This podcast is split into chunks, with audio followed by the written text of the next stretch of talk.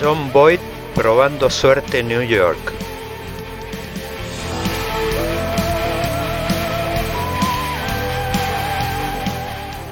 La mano justiciera de John Wayne matando a Liberty Balance.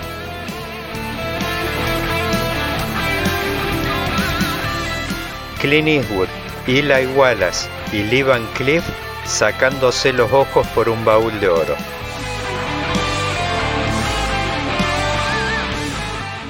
El duelo inolvidable entre Henry Fonda y Charles Bronson.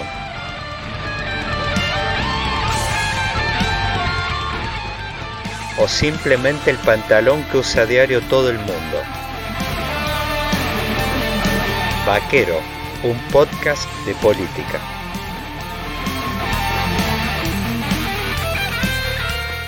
Bienvenidos al décimo capítulo de Vaquero, un podcast de política.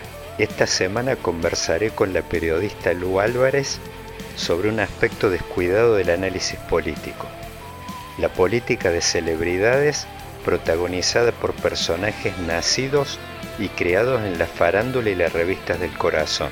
Sin ir más lejos, el balotaje de 2015 Macri versus Scioli.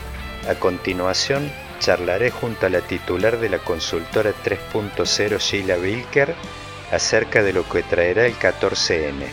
¿Logrará revertir el oficialismo la estrepitosa derrota de las primarias con el plan platita en el bolsillo?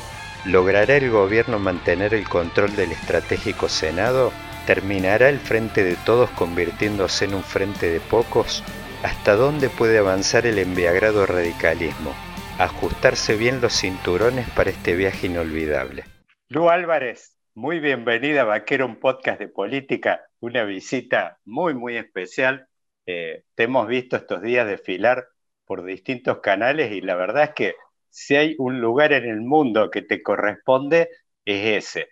Y ahora voy a explicar un poquito por ahí a los que escuchen esto y no te conocen, eh, los que por ahí están fuera del mundo de las redes, que me gustaría introducirte de esta forma la, eh, la elección 2015, el balotaje, fue una final entre dos candidatos.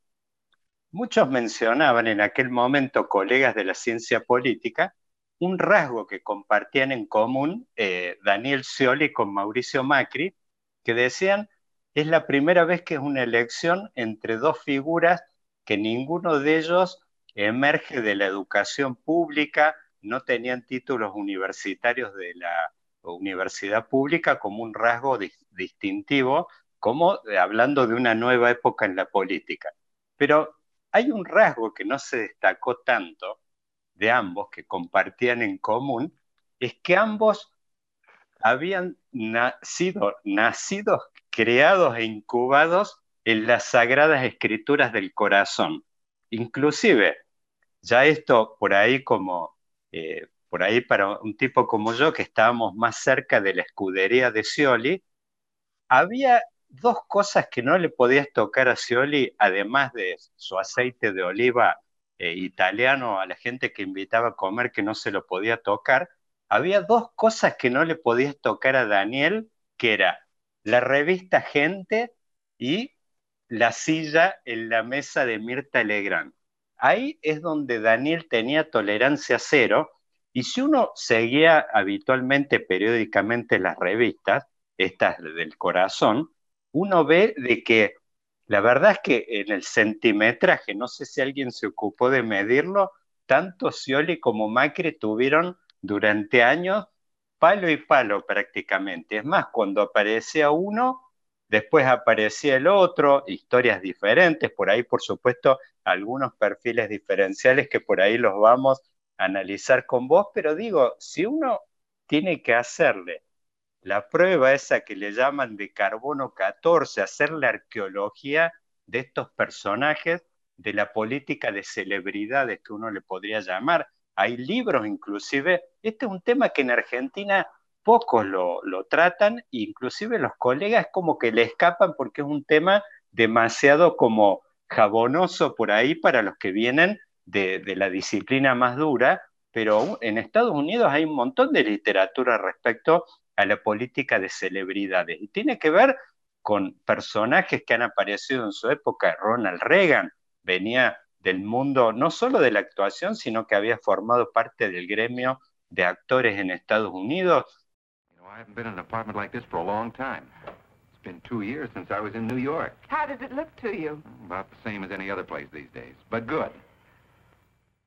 Carrera política amagaron con la presidencia y después quizá el caso más emblemático que es el de Donald Trump, un tipo que había nacido en el mundillo este de, la, de las celebridades. Bueno, eso en un momento llegó a Argentina y yo, si uno le tiene que hacer la arqueología a ese proceso, es como que en los 90 es el parto, el parto de, todo este proceso político es cuando formalmente Carlos Menem invita a participar en la política tres figuras, que se convierte uno en gobernador de Santa Fe, otro en gobernador de, eh, de Tucumán, y el tercero, Daniel Scioli, que es el que por ahí fue la carrera más larga y estuvo a dos puntos de ser presidente y todavía ahí anda dando vueltas. Y este es un proceso prácticamente que no se detiene y por eso decimos, empieza en aquella época, pero en 2015 tiene por ahí su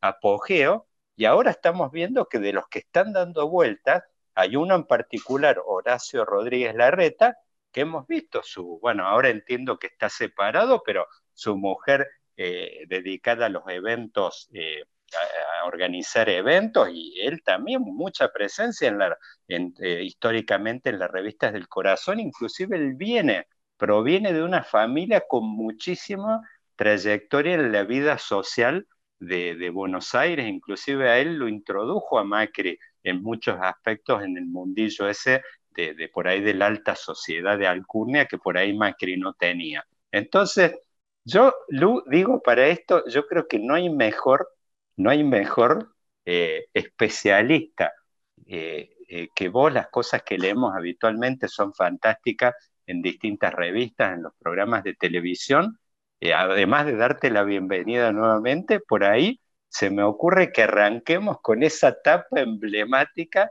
de finales de los 80, donde se formaliza este cruce entre la política y el espectáculo, que es Menem caminando en la playa junto con Arnaldo André y Susana Jiménez. ¿Qué era lo que venía ahí, Lu? ¿Cómo estás, Daniel? Ay, me encantó la presentación. Bueno, te voy a decir la mancomunión, que uno cree que toda la frivolidad es nueva. Kennedy, en el debate con Nixon, en el 60, ya va eh, disfrazado de actor. Él estaba mezclado con la farándula porque su cuñado era Peter Lauford, que era un actor que era amigo de Frank Sinatra, de Dean Martin, el Rat Pack. Senator Kennedy, your comment? Well, Mr. Nixon, to go back to 1955, the uh, resolution commits the president in the United States, which I supported, to defend uh, Formosa, the Pescadores, and if it was his military judgment, these islands. Then the president sent a mission composed of Admiral Radford and Mr. Robinson to persuade Chiang Kai-shek. O sea, esto viene de larguísima data. De hecho, Kennedy fue novio de Jean Tierney, que fue una estrella de los 40. O sea que el, eh, eh, el imponerse eh, a través de las revistas de corazón viene desde... Y vos estabas así nombrando, cuando aparece Reagan, lo primero que se le ocurre a, los demócratas es traer a Gregory Peck para que compita, porque era un tipo muy, muy querido y aparte un militante demócrata. O sea que Menem en un punto es la B. Uno podría decir, Menem la vio y la vio en los 80, ni siquiera la vio en los 90, porque esa mancomunión con, con el mundo artístico llega de la época que él eh, eh, llega la democracia, él lo sueltan, estaba preso, y lo primero que hace es venirse a Buenos Aires, y a quien conoces a Gerardo Sofovich, él se hace amigo de Sofovich, le había prestado un departamento, o sea, impresionante esa unión de celebridades. ¿Y por qué tapa en ese momento? Porque hay que recordar que no es que casualmente fue tapa, él era un gobernador de los gobernadores aliados de Alfonsín, de los amigables. Ese año, particularmente, Susana la rompe en el teatro en La Mujer del Año, todavía ni siquiera había debutado en la tele. La mujer del año tiene esta cara especial hoy, como dice ya, cara de cansancio, porque es un día con humedad. Yo no entiendo muy bien por qué estas cosas son cosas de diva, cosas de estrella. Las cosas, claro, los días con humedad y todo es un secreto que yo nunca pude aprender, pero que alguna vez voy a saber, ¿no? No, no son cosas de diva, son cosas de mujeres. Cuando hay, cuando hay mucha humedad el pelo se te achata, estás más cansado, estás más afónica y como ahora estoy haciendo un trabajo realmente muy muy muy pesado para mi garganta, que no está acostumbrada, porque no soy una cantante. Hernando Andrés estaba haciendo la telenovela más exitosa, que era la telenovela del Destape, Amo y Señor, donde se daban cachetazos. ¡Atrévase! Acá tiene mi mejilla, atrévase. Y Menem era el protagonista, los chicos lo amábamos, yo era nena en esa época, había un programa, Canal 9, Canal 9, otra vez, o sea, Romay vuelve a adquirir ¿Se acuerdan que se le habían sacado el canal 9? Llega la democracia, se lo devuelven. Otra vez, es el único canal privado que hay en los 80, el de Alejandro Romay. Es un éxito ese canal y tiene una programación muy popular. Entre la programación muy popular, los martes a la noche había un programa que se llamaba em, em, Las Mil y Una de Zapac. Mario Zapac, un actor que siempre casi te diría de segunda de la troupe de Sofovich, decide competir con Sofovich, se pelea, porque siempre con Sofovich, y empieza a hacer imitaciones. El top de imitación entre las que más nos reíamos era Menem. Gracias. Hoy contamos con la presencia de un gobernador del norte argentino. ¿Y, qué gobernador? ¿Y qué presencia? Realmente rotundo. En mis Gracias. Y también dicen candidato en algún momento a presidente. Entonces, ¿qué hacía? Le hacía arrastrar la R. Remolacha, la radicheta, y todos los chicos nos reíamos con eso. Los personajes más destacados de Zapac son Caputo en esa época, de hecho él tiene un gran drama Zapac en ese momento porque a Chapac Madal entra disfrazado, lo cual es un gran conflicto para la seguridad de Alfonsín, porque lo dejan pasar confundiéndolo con el mismísimo Caputo.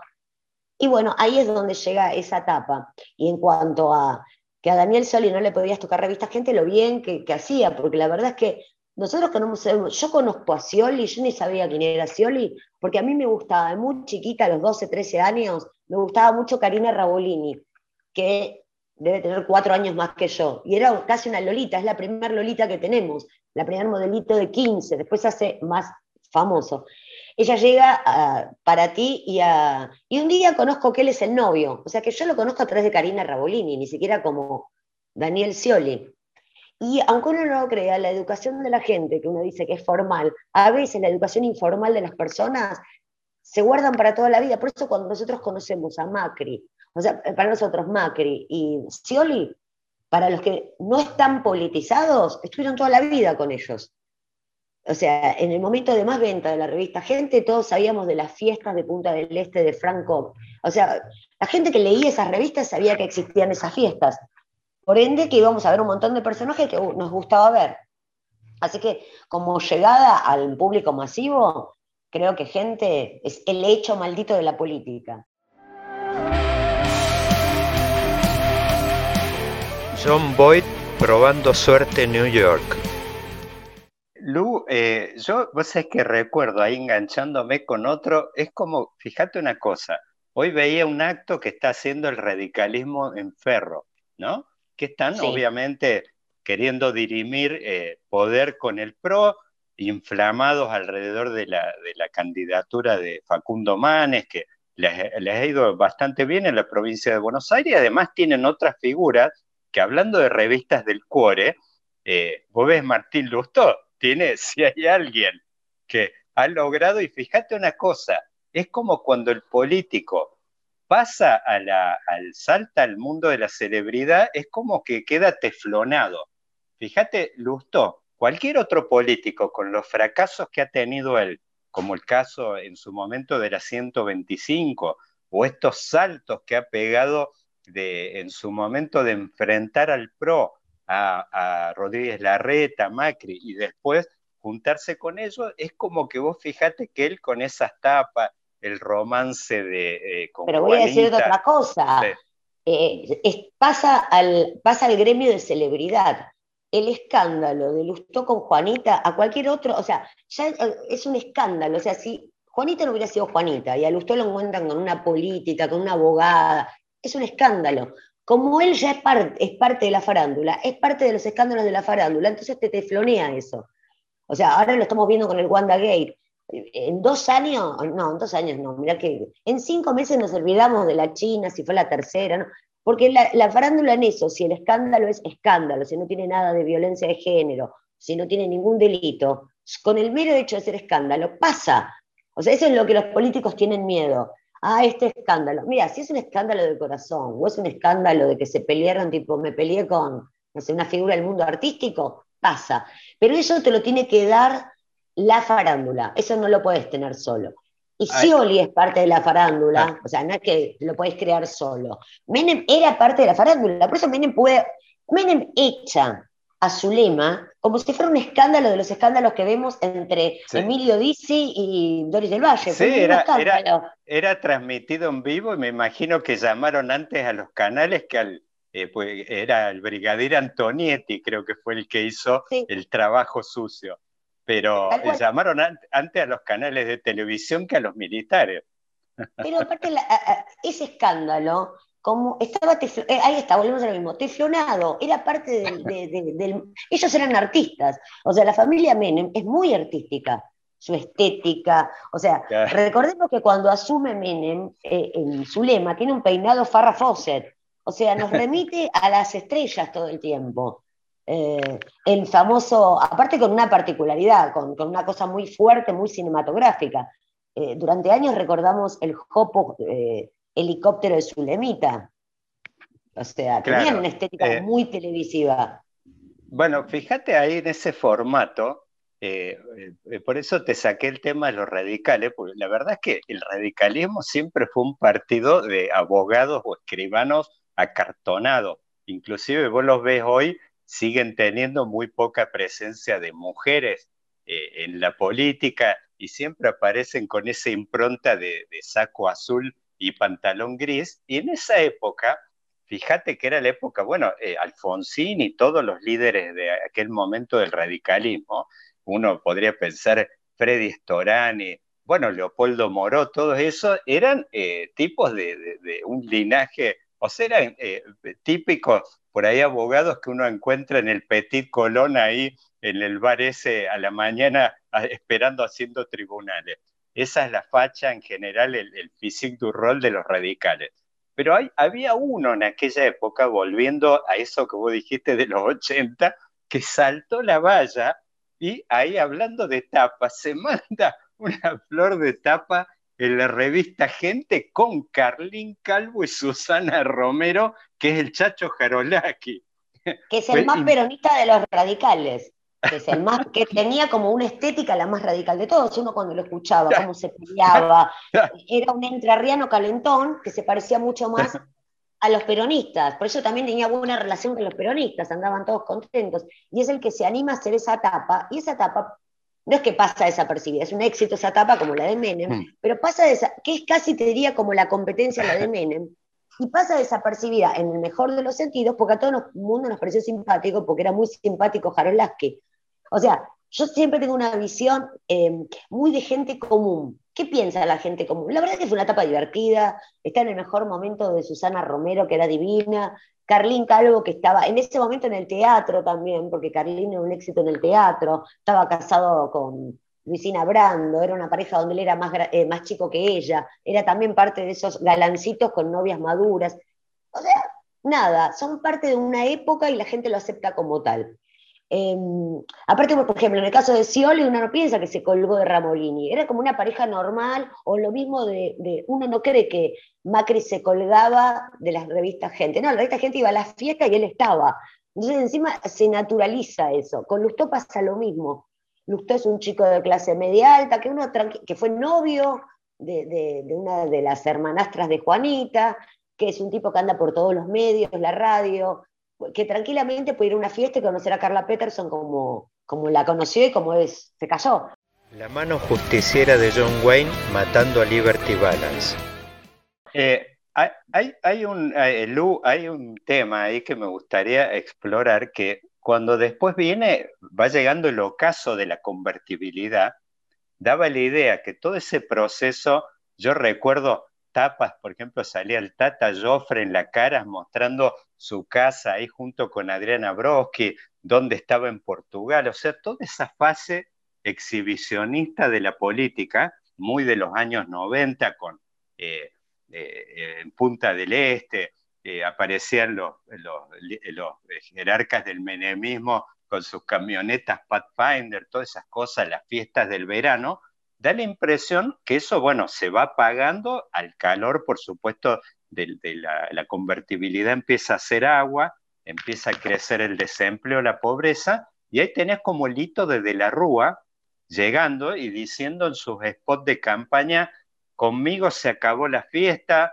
basta de, andar en Ferrari mientras el pueblo está pasando hambre, todo, y daba la idea en ese momento como que este cruce entre eh, la farándula, la política, todo daba la impresión como que entraba en una especie de, yo te diría, de, sombra o, de proceso de, quizás de, decadencia y de quedar al margen y como que empezaba una nueva etapa esa que inauguraba de la Rúa. Eh, después, bueno, llegó lo que llegó con el 2001, la implosión, explota todo.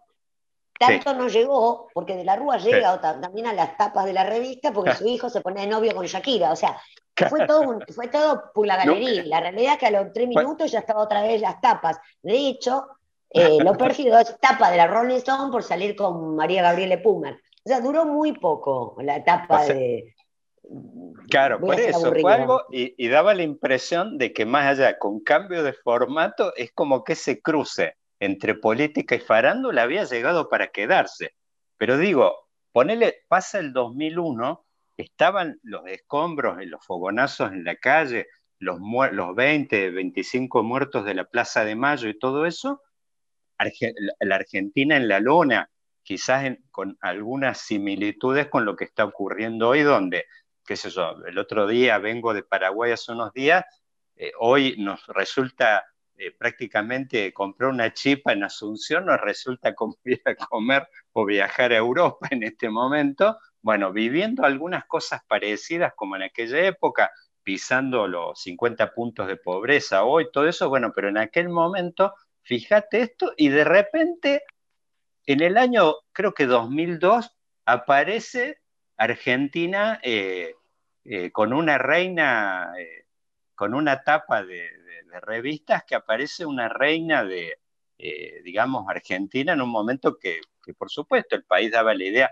es más, hasta hablaban de que tomara el control del país un consejo de países escandinavos, o sea, además del drama económico, muy golpeada la autoestima de, de los argentinos. Y aparecen como dos como, no sé si corrientes o fases nuevas, que me gustaría por ahí que conversemos un rato, que son dos tapas que aparece, aparece un casamiento, este es lo que te digo yo de máxima, de repente en el momento que Argentina, eh, imagínate los indicadores de pobreza volando, todo eso, y después el tema de eh, Pampita, en ese momento que aparece como no sé si una figura tan emergente o ya de antes, venía subiendo, que es el tema con un casamiento de un tipo como este Barrantes que, que se supone que tenía algún tipo de, linaje o de, o de, o de pedigre eh, aristocrático. ¿Qué, ¿Qué, qué, es lo que, digamos, ahí hubo algún cambio, algún, alguna disrupción en ese momento? Yo, final de gente,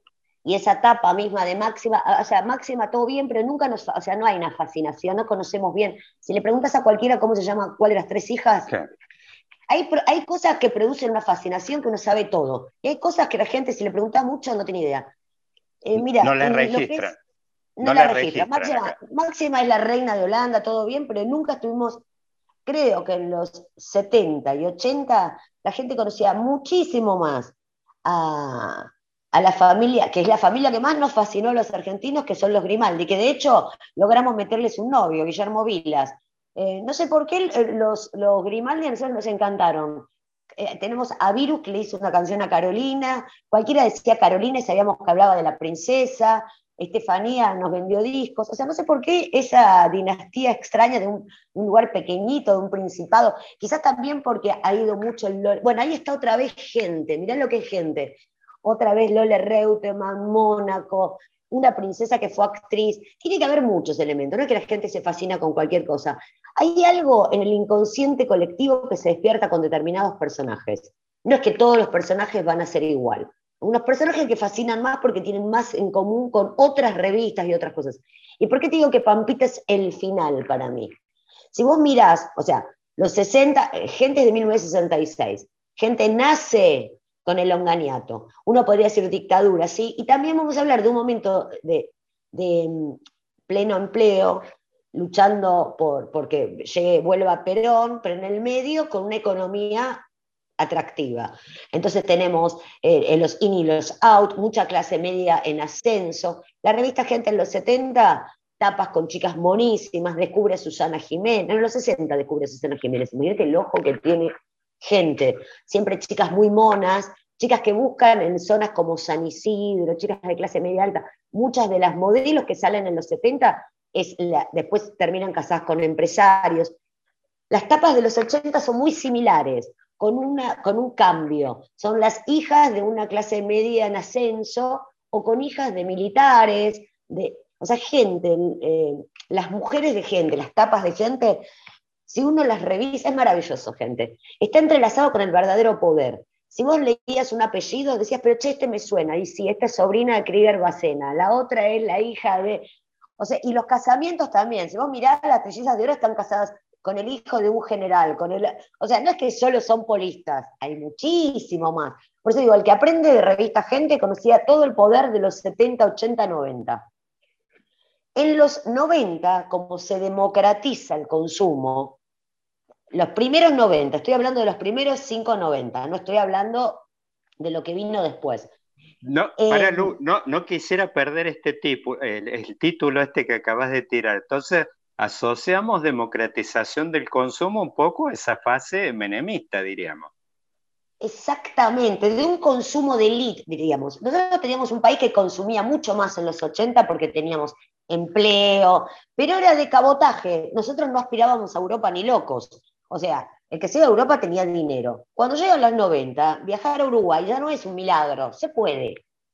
Ah, el costo fue altísimo, eso es otra cosa. Yo te estoy diciendo lo que la gente sentía ya cualquiera podía cruzar el charco. Por ende, las modelos empiezan a tener otra estética. Si bien son flacas, altas, empieza a existir el salvarse con ser modelos. ¿Por qué? Porque la modelo tiene, bueno, coincide también con Estados Unidos y, las, y, el momento de las top, los contratos son buenísimos, pero ya las chicas no pertenecen a la alcurnia. Ya con pertenecer a San Isidro estaba todo bien. O sea, venimos de modelo de dos apellidos a modelos que eran monísimas, flaquísimas, altas, algunas con siliconas.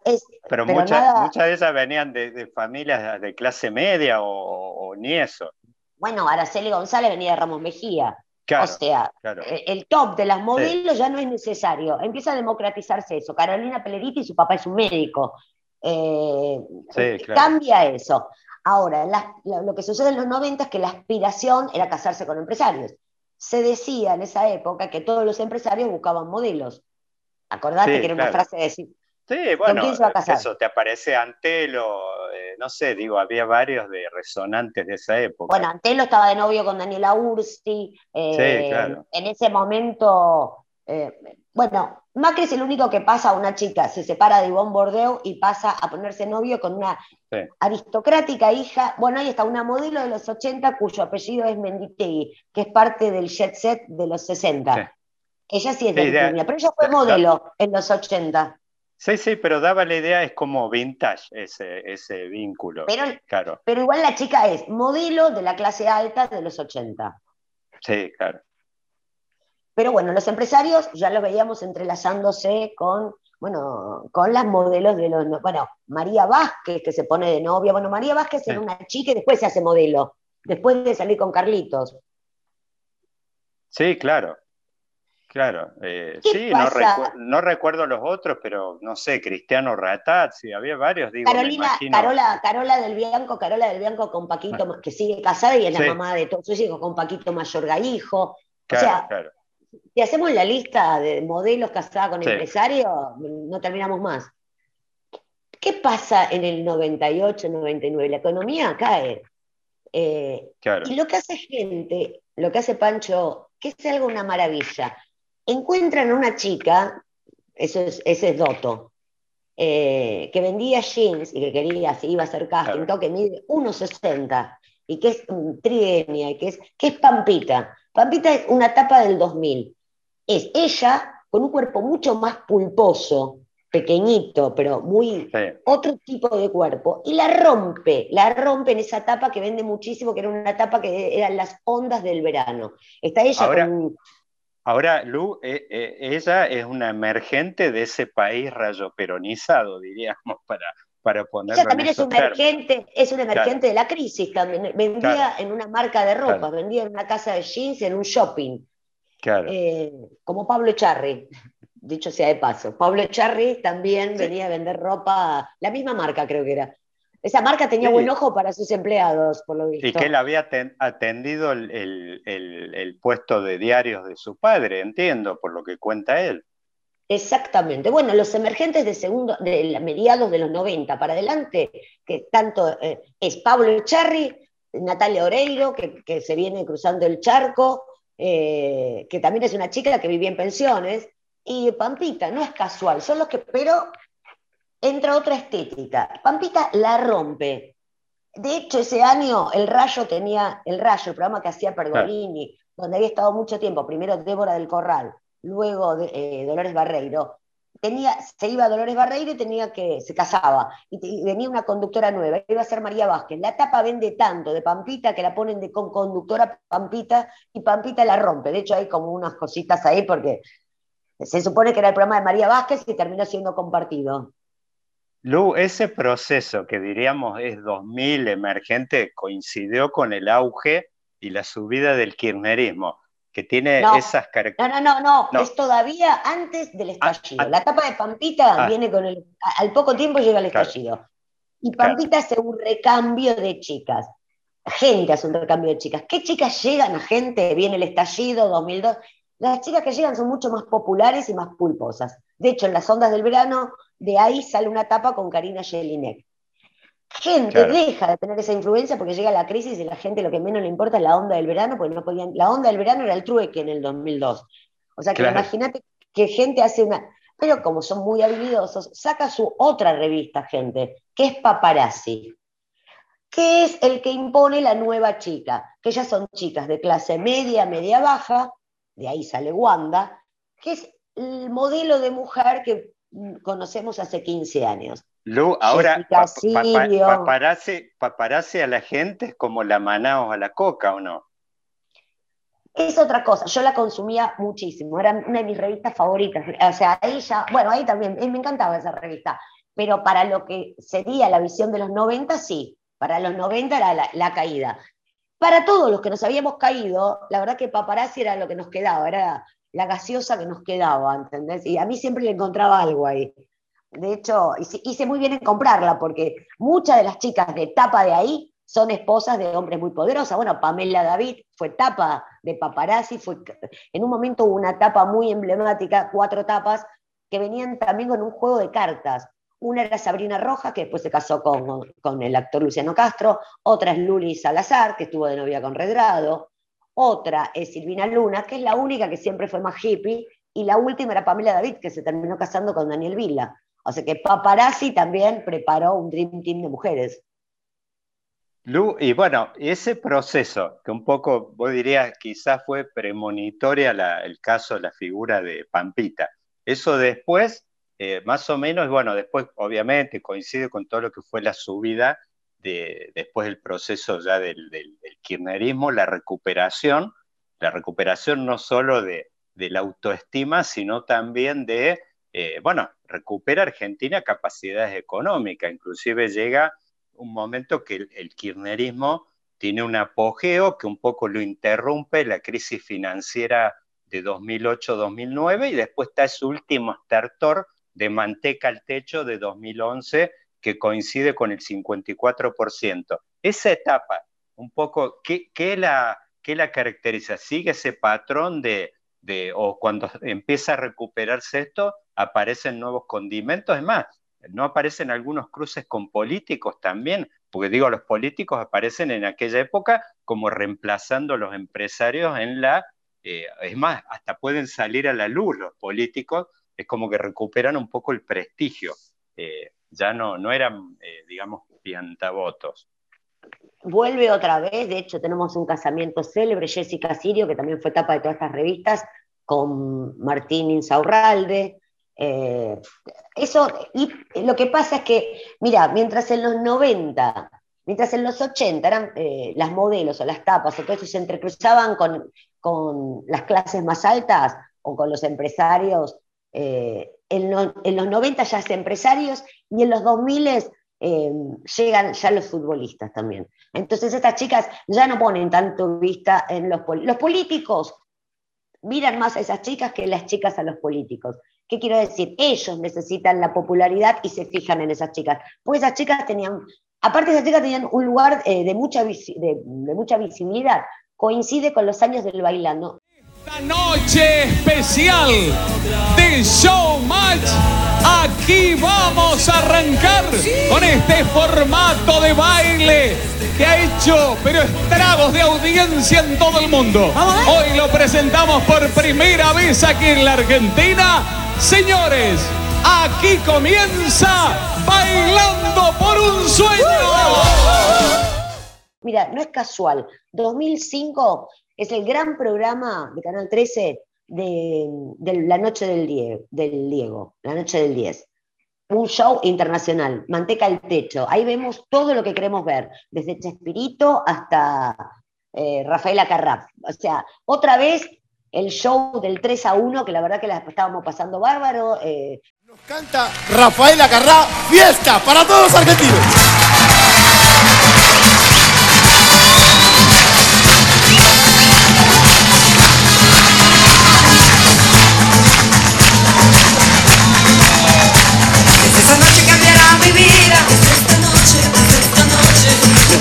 Más abandonada. No quiero serlo, no quiero serlo. Cuántas lágrimas he derramado.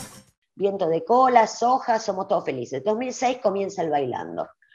El bailando es el gran, el gran lugar para que, para que se hagan famosos. Se democratiza el triple el ascenso a la fama. O sea, eh, ser famoso es mucho más cercano posible y, el programa de Tinelli lo facilitaba, porque no solo es que la gente iba a bailar, sino que podías ir y pelearte con el jurado, podías ir de público.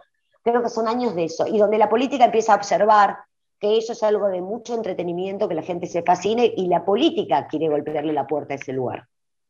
Eh, esto entonces es como que tendríamos un cambio de patrón, a ver si lo puedo sintetizar bien, que vos en el momento anterior, por ahí la salvación venía más de la mano de la alianza, del acercamiento con un empresario, esto salte un poco, quizás la figura del empresario lo reemplaza el jugador de fútbol. Eh, quizás en esta nueva época, y, por supuesto un poco lo que decíamos con los políticos, los políticos más interesados en usufructuar la popularidad de las estrellas que las estrellas del político. Las estrellas por ahí están mirando más a esto que ves ahora, que es Wanda a, los jugadores de fútbol o, bueno, otros casos. O a su carrera. La verdad que vamos a decir que todas esas chicas han sido muy talentosas, bailaban, o sea, los ensayos del bailando te das cuenta que eran, uno siempre dice todo pasado, de todo tiempo pasado fue mejor. La verdad que no, que esas chicas demostraron, o sea, nosotros recordamos muchas veces de los 80 que caminaban, estas chicas bailaban, se patinaban, ¿te acordás? Vos viste el laburo que tenían. totalmente, las de esas viejas épocas, estas de, de alcurnia, como dirías vos, la verdad es que tenían unos grandes nombres, pedigre, todo, pero no sabían hacer nada.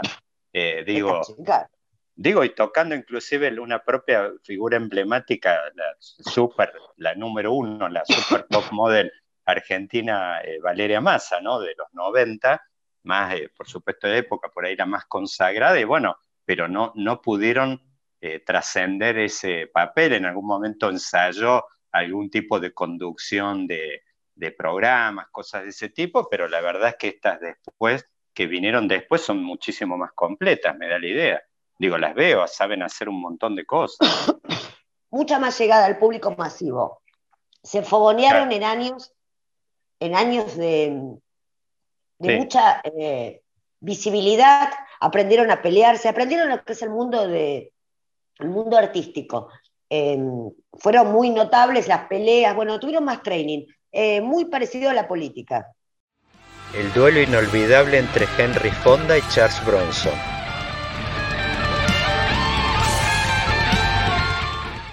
Bueno, saltando.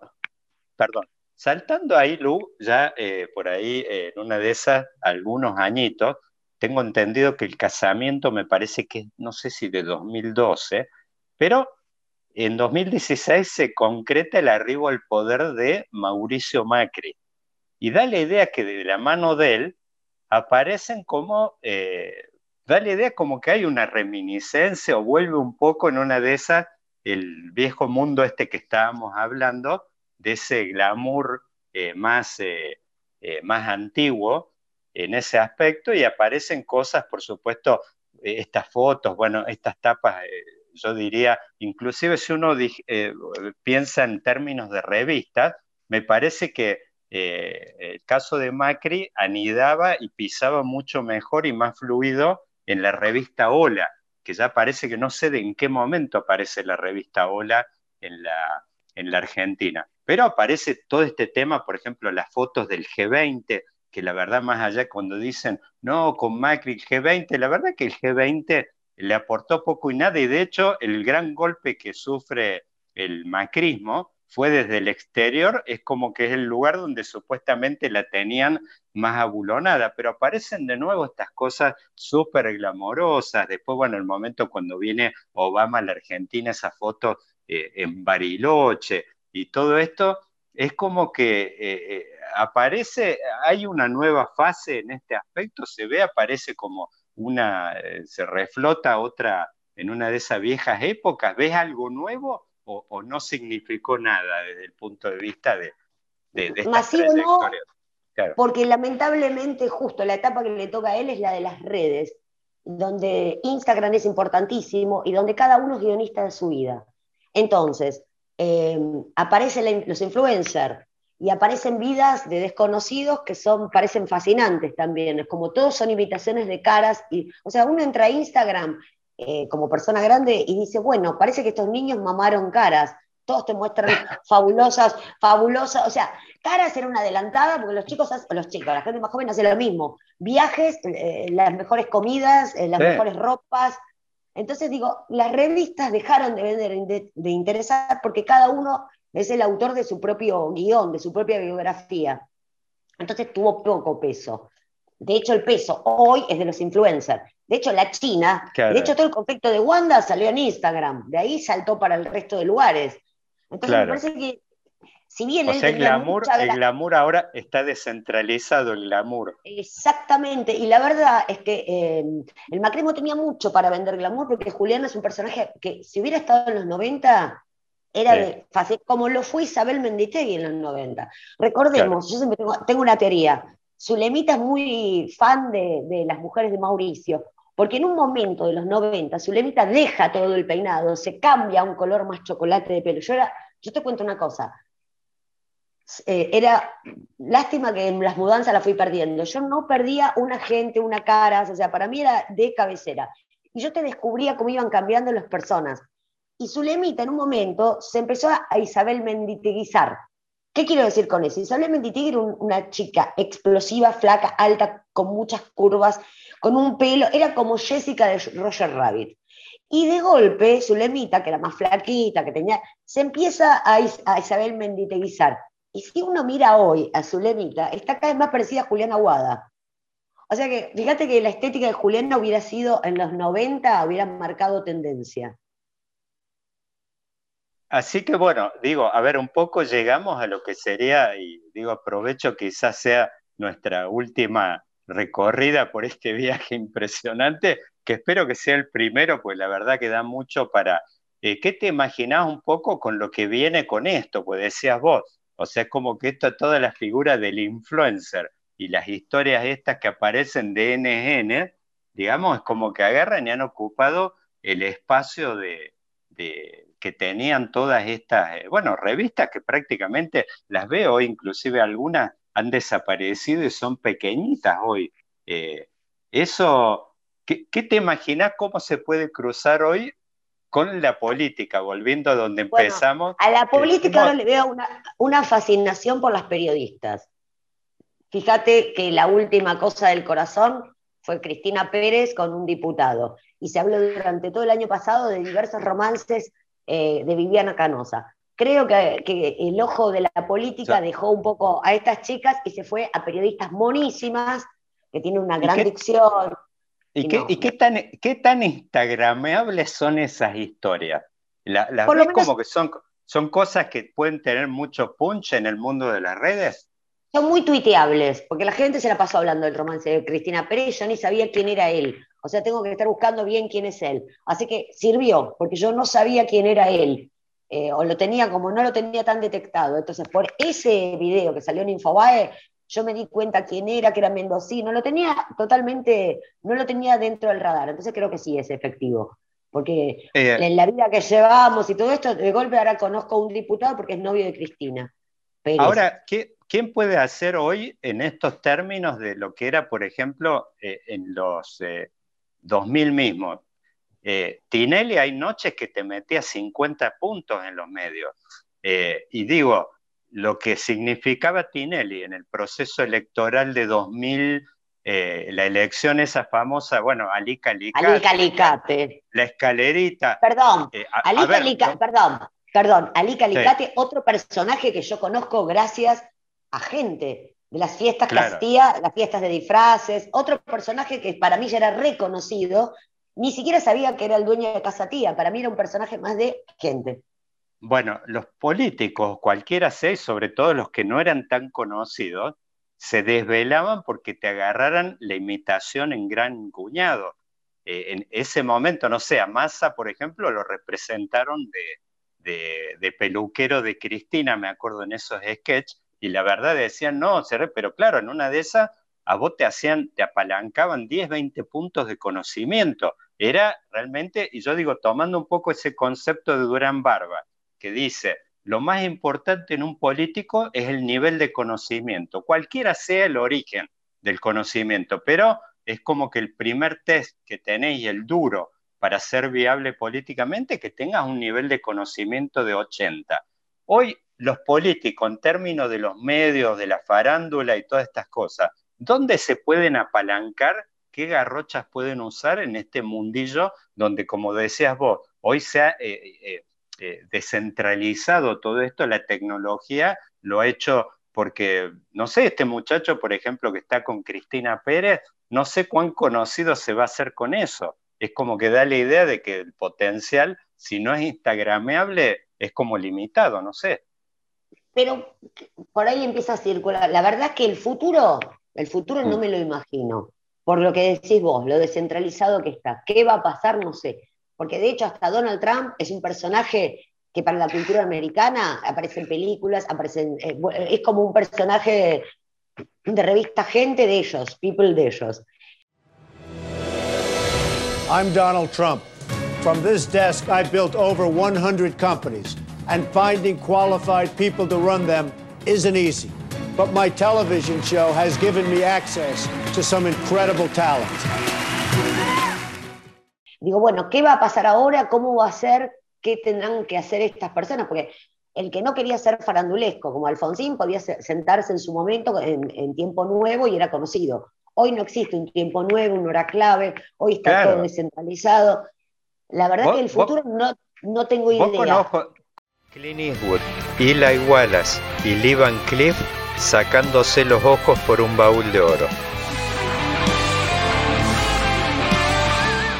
Con ojos de las redes, ¿qué figuras hoy te aparecen como de que te llamaron la atención que vos decís, ojo, con ojos de redes, que vos decís en este mundo nuevo que nadan con, en la época con absoluta eh, naturalidad y que vos decís les ves potencial desde el punto de vista de estas historias donde, por ejemplo, hoy en lo que es Instagram todos piensan en términos de esto que le llaman cápsulas, ¿viste? Son cositas de, eh, más en un momento aparecieron esos rulos de Vine que eran 8, 10, 15 segundos, eh, eh, ¿viste? A mí me llama la atención porque me aparece todo. Yo te- tengo un, te voy a contar algo, tengo un Twitter, sigo mucha gente en Twitter y mucha gente que, o sea, no sigo de todo, gente que está colgada porque hablamos de Wanda, hay gente que, yo no es que sigo una, tengo un mundo de cosas y todo el tiempo me doy cuenta que una persona que aunque sea para burlarse, para reírse, para enojarse o para Martín Tetaz, hoy hizo ese spot, Claro. hoy, ayer, sobre Rocky. Me parece que es alguien que está va a la televisión y hace payasada, después circula, o sea, es nativo, nativo de las redes.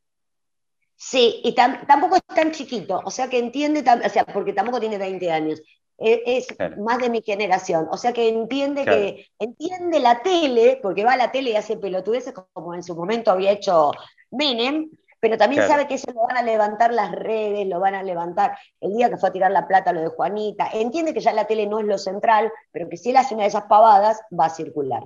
Me parece que es el que más ojo yo- tiene.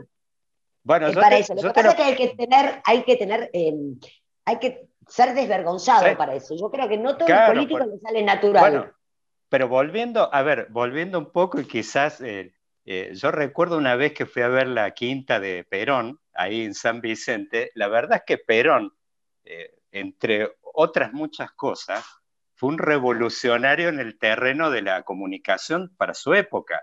Era un tipo que iba, se metía ahí los fines de semana y una de las cosas que me llamó que visitamos ahí, que tenía una torre en la que, es más, él llegaba ahí, tenía que ir con apoyo, lo llevaba un vehículo, creo que de la gendarmería, y los fines de semana él mismo se ponía a transmitir, tenía una torre de radio ahí.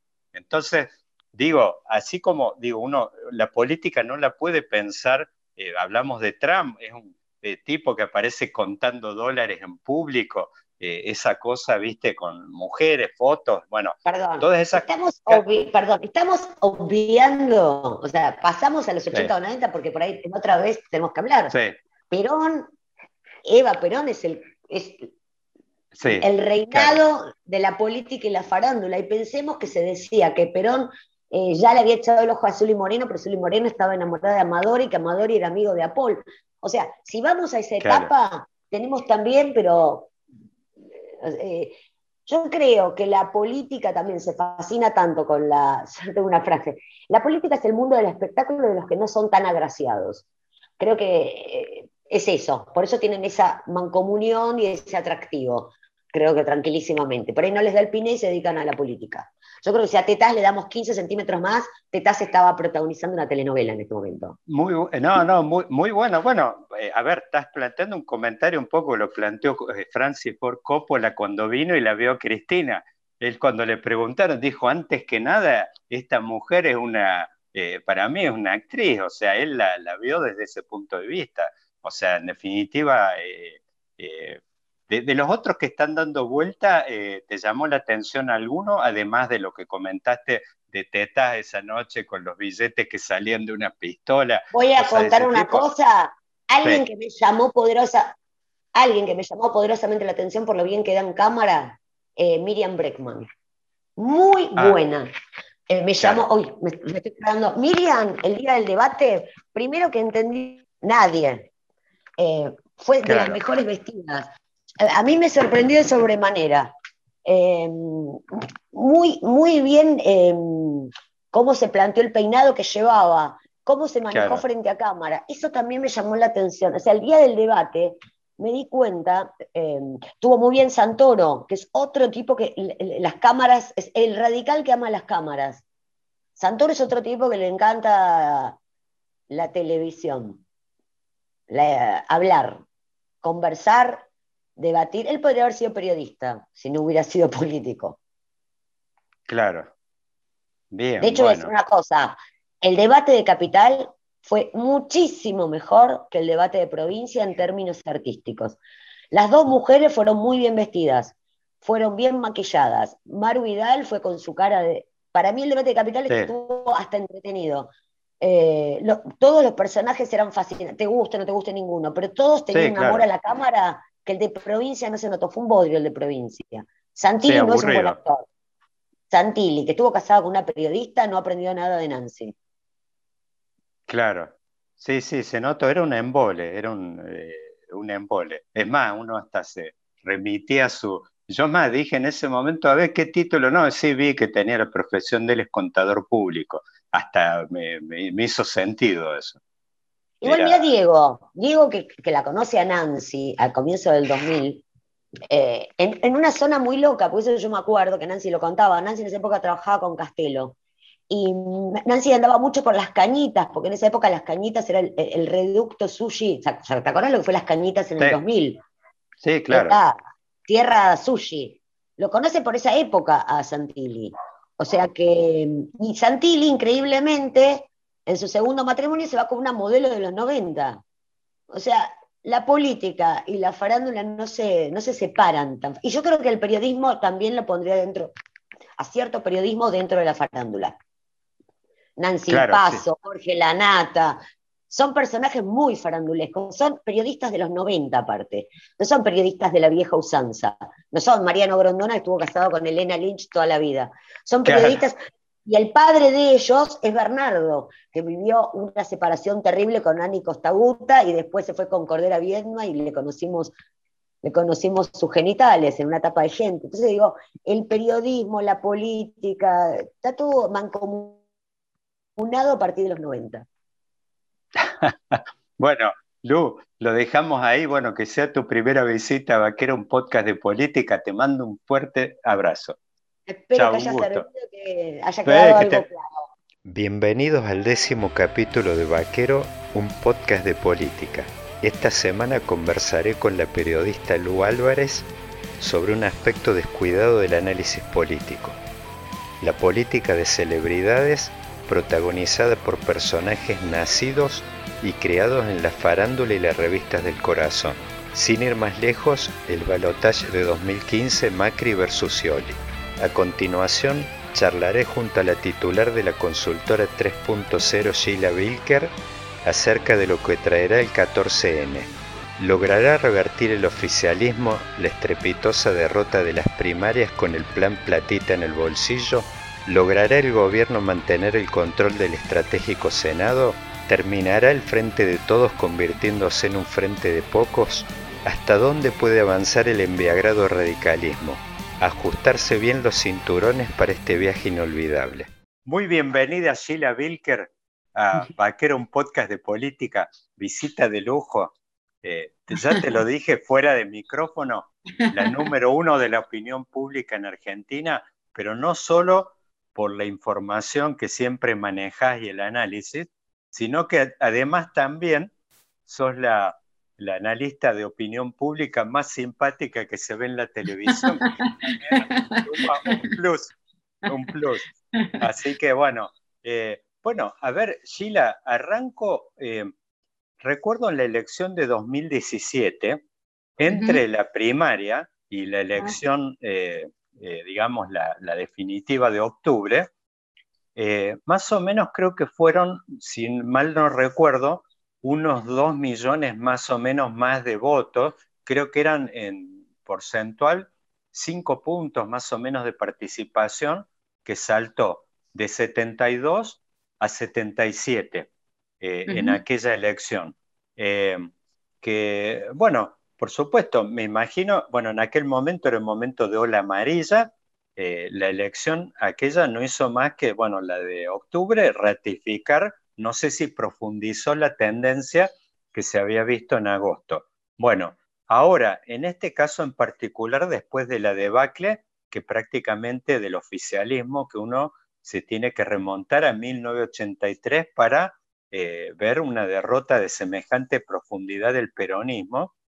Eh, eh, los territorios profundos, ha perdido en provincias prácticamente donde se suponía que el peronismo prácticamente juega de local, inclusive en lugares donde ganó, no ganó con la profundidad. El caso de Formosa, por ejemplo, donde se esperaba una victoria mucho más amplia, eh, es como que está llegando, inclusive acá veo en Córdoba, es como que está amenazando esta debacle del oficialismo nacional, está amenazando a las diferentes cepas del peronismo que no eh, comulgan con el oficialismo actual. El caso acá de Córdoba, de Schiaretti, se lo ve maniobrando en forma desesperada con un anticentralismo, eh, con la prédica que está en contra del AMBA. Hablan algunas encuestas acá de que juez estaría pisando los 55 puntos. Entonces da la impresión que esta ola eh, en contra del oficialismo nacional eh, está corriendo peligro el peronismo en todas sus cepas y en todas sus vertientes. Eh, yo te quería preguntar, de acuerdo a los últimos números que vos estás manejando, ¿hay alguna posibilidad de que este plan de la platita en el bolsillo y todo este cambio de humor que se ve, esta gira internacional del gobierno hoy con anuncios de super inversiones en el terreno de este hidrógeno verde y todo esto, ¿hay alguna posibilidad de que se revierta esa tendencia que vimos en agosto o esto va rumbo quizás, como ocurrió en anteriores elecciones, a que veamos una profundización de las tendencias que ya vimos en la primaria? ¿Qué es lo, qué es lo que estás viendo? Nosotros lo que tenemos son contornos similares. Contornos similares. No, no, no, no estamos viendo, o sea, la posibilidad de reversión me parece hoy por hoy utópica, digamos, en el sentido de que efectivamente el gobierno es posible que haga una mejor elección en términos absolutos, pero en términos proporcionales creo que la, tendencia en, torno a las diferencias se va a mantener, digamos.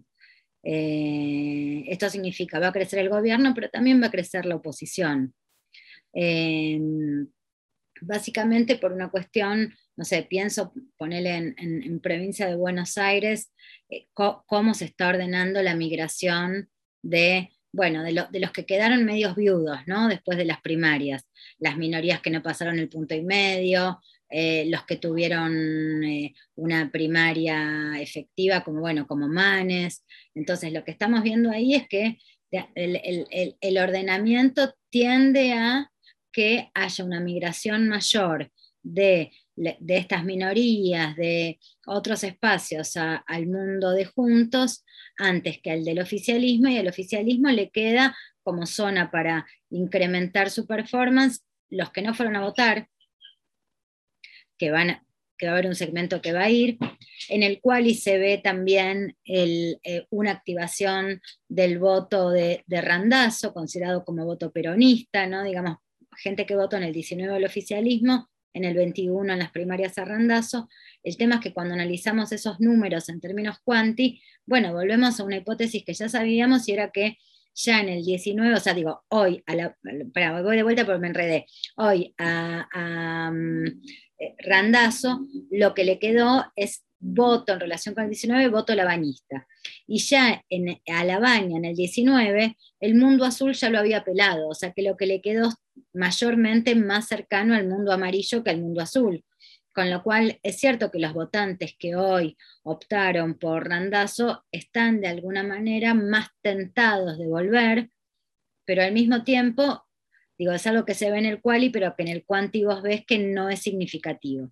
Entonces, las fuentes para que el oficialismo pueda crecer son un poquitito a la izquierda y sobre todo el votante que no fue que es, está ahí, el, está ahí te diría un poco la, la clave nosotros lo que sabemos es que el votante de clase media que no fue a votar sigue en una zona de enojo, tiene con las políticas de, vamos a llamarlas de asfalto electoral o de, la, pequeña, la pequeña alegría o el empuje preelectoral, nada, tiene una relación de rechazo, básicamente porque es una cultura política que rechaza, rechaza cualquier tipo de clientelismo, distintos en los sectores populares, donde esto bueno, funciona distinto porque siempre ha funcionado distinto, no importa quién gobierne. Eh, entonces ahí hay una cosa que, bueno, representa un interrogante y sobre todo porque es un segmento difícil de captar.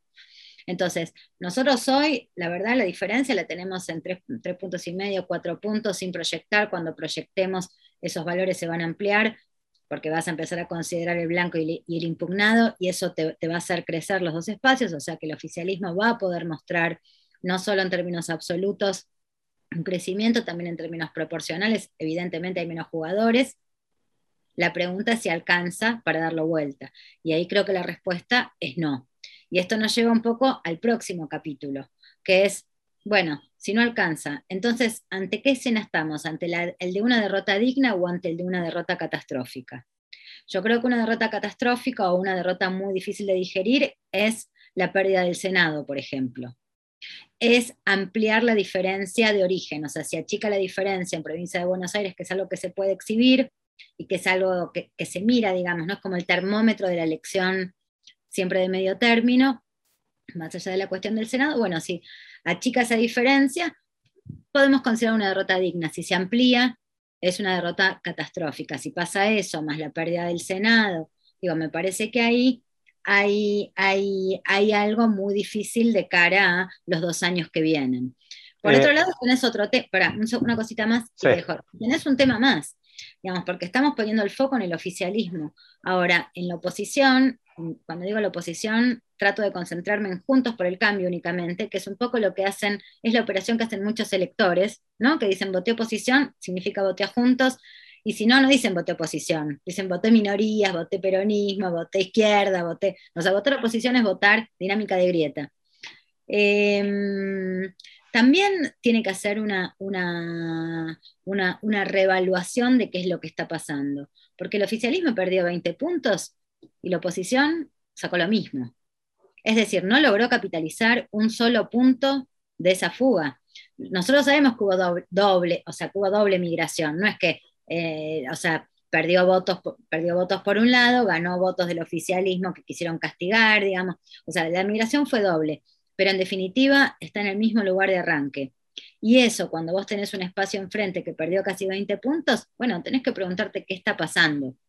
Nosotros lo que estamos viendo cuando, cuando interrogamos a electores blandos de esa fuerza, lo que vemos es que son un instru- a ver, que la oposición representa de alguna manera un instrumento para castigar al oficialismo, que es una oposición, que es un, voto que de alguna manera tiene alguna pequeña ilusión respecto de, bueno, a ver qué pueden hacer con esto, ¿no? Digamos, pero no hay tampoco algo del orden de la, de la captura de ese electorado, ni de la ilusión sobre, sobre un futuro, ni, ni, ni el reconocimiento de una promesa, ni de un destino posible para la nación. Entonces, lo que vos ves es que no hay una, no hay, o sea, acá lo que está faltando es rumbo por parte de los dos grandes, eh, de los dos grandes espacios que, que te orden- que te ordenan o te estaban ordenando mayoritariamente la política actual, ¿no? El duelo inolvidable entre Henry Fonda y Charles Bronson.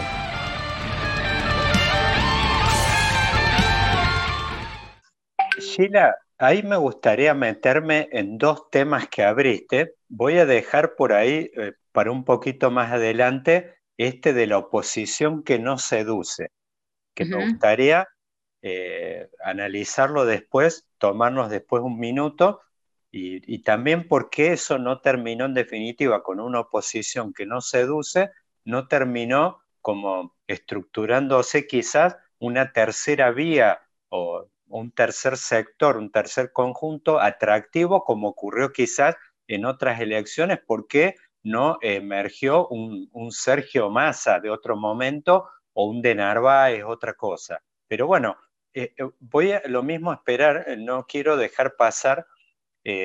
vos es como que hay dos canales que decís que está operando el oficialismo. Hay un tercero que no, porque es como que desde el momento que el gobierno incorpora a Aníbal Fernández, lo pone a Mansur, pone estos personajes que sabemos que en términos de opinión pública están absolutamente quemados, eh, da la idea como que rompe todos sus puentes con los sectores medios.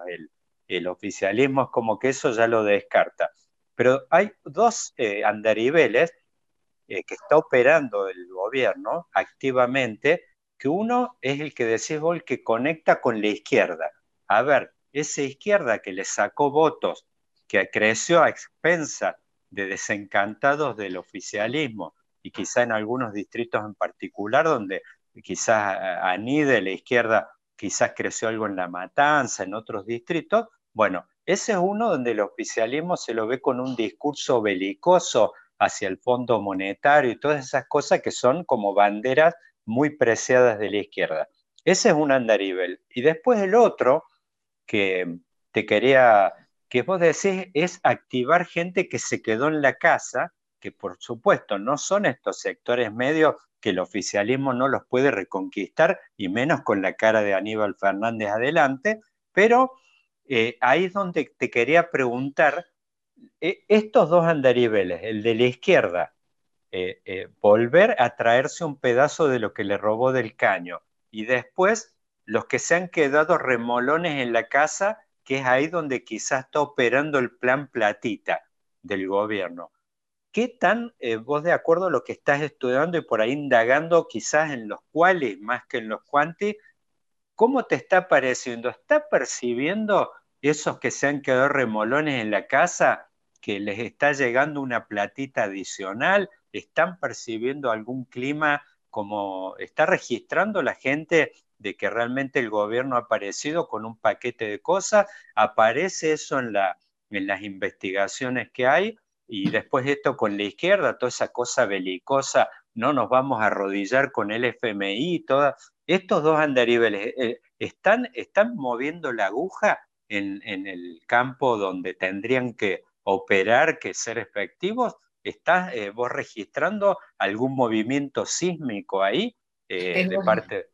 ¿Ah? Me, me, da risa sísmico, me da risa sísmico porque sísmico significaría que es efectivamente notorio y eficiente.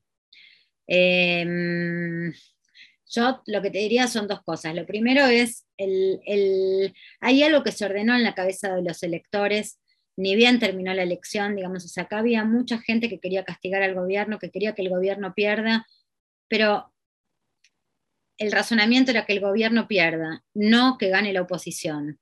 Y cuando vieron que el gobierno perdió, eso significó que todo el mapa se vio amarillo. Y ese mapa amarillo, por lo menos en nuestros estudios postelectorales, postprimarios, eh, nada, pareció como, como, yo te diría casi como el, el, símbolo o el elemento que los asustó. Entonces, es cierto que hay algo que se ordenó en la cabeza de los electores, de algunos electores, que fue, bueno, ya está, ya castigué. O sea, quiero lo que, lo que, o ya llamé la atención, pero no quiero que vuelva Macri, o sea, Cuco mayor. ¡Mamá! ¿Cuál? Lisa, ¿qué pasa? Tuve una pesadilla. Ay, nena, recuéstate y cuéntamelo todo. Bueno, sé que es absurdo, pero soñé que el coco venía por mí y que... ¡Ay, el coco! Hay que tapiar las ventanas. Voy por la escopeta. Bart, no quiero asustar. Cuco mayor. Porque acá la dificultad que hay que entender es que incluso los adherentes más acérrimos al gobierno les cuesta reconocer cosas positivas del gobierno. Entonces, o sea, no hay, no hay razones por la positiva para este voto. Entonces, es una, es una bueno, es, digo, por, por tradición, por, eh, por, cercanía ideológica, eh, por viejo afecto a Cristina, pero no hay, ah, digo, acá hay un problema de expectativa sobre el futuro. O sea, volvemos a lo que hablábamos recién, que es rumbo. Entonces, es difícil también activar, es, o sea, digo, lo único que le queda más o menos al gobierno es la activación del el voto horror, ¿no? Digamos. Eh, ah, pero Macri, ah, pero Macri. ah, pero Macri, ah, pero Macri. Mm. Que al mismo tiempo, nada, pasa un fenómeno, pasa un fenómeno que es el fenómeno, yo te diría, de algo que está ahí flotando, que es como un fenómeno medio antipolítico, que es que eso está en la cabeza de los electores, pero que al mismo tiempo pasa esta cosa curiosa que es que en cuanto, en cuanto lo dice un funcionario de gobierno, enoja. Es una cosa loca, ¿entendés? Porque es, o sea, es una, basta, no me digas más a pero Macri, qué susto que tengo de Macri, pero no me lo digas más.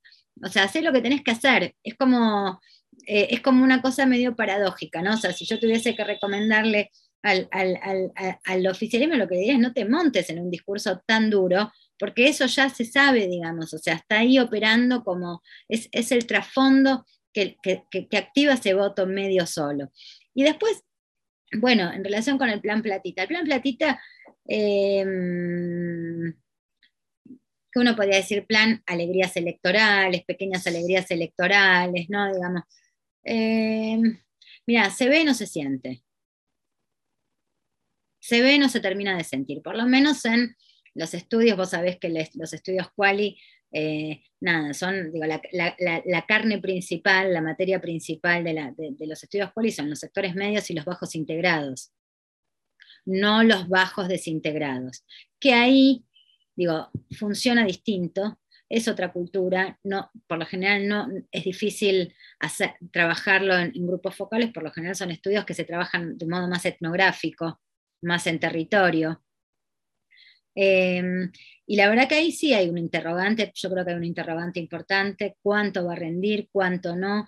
Yo creo que acá hay una cosa que más allá del rendimiento, no rendimiento, o sea, hay algo del orden de Yo creo que el, peronismo en los sectores populares es más que una identidad política, es una cultura, es un ambiente, es una cultura.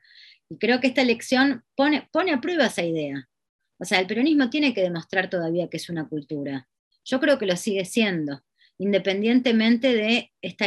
Cuando te digo cultura, te estoy diciendo eh, un fenómeno que es incluso más trascendente que la identidad política, que es como eh, que tiene la forma o la cercanía política, que tiene la forma de una remera, que te la pones y también te la podés sacar si te reviraste.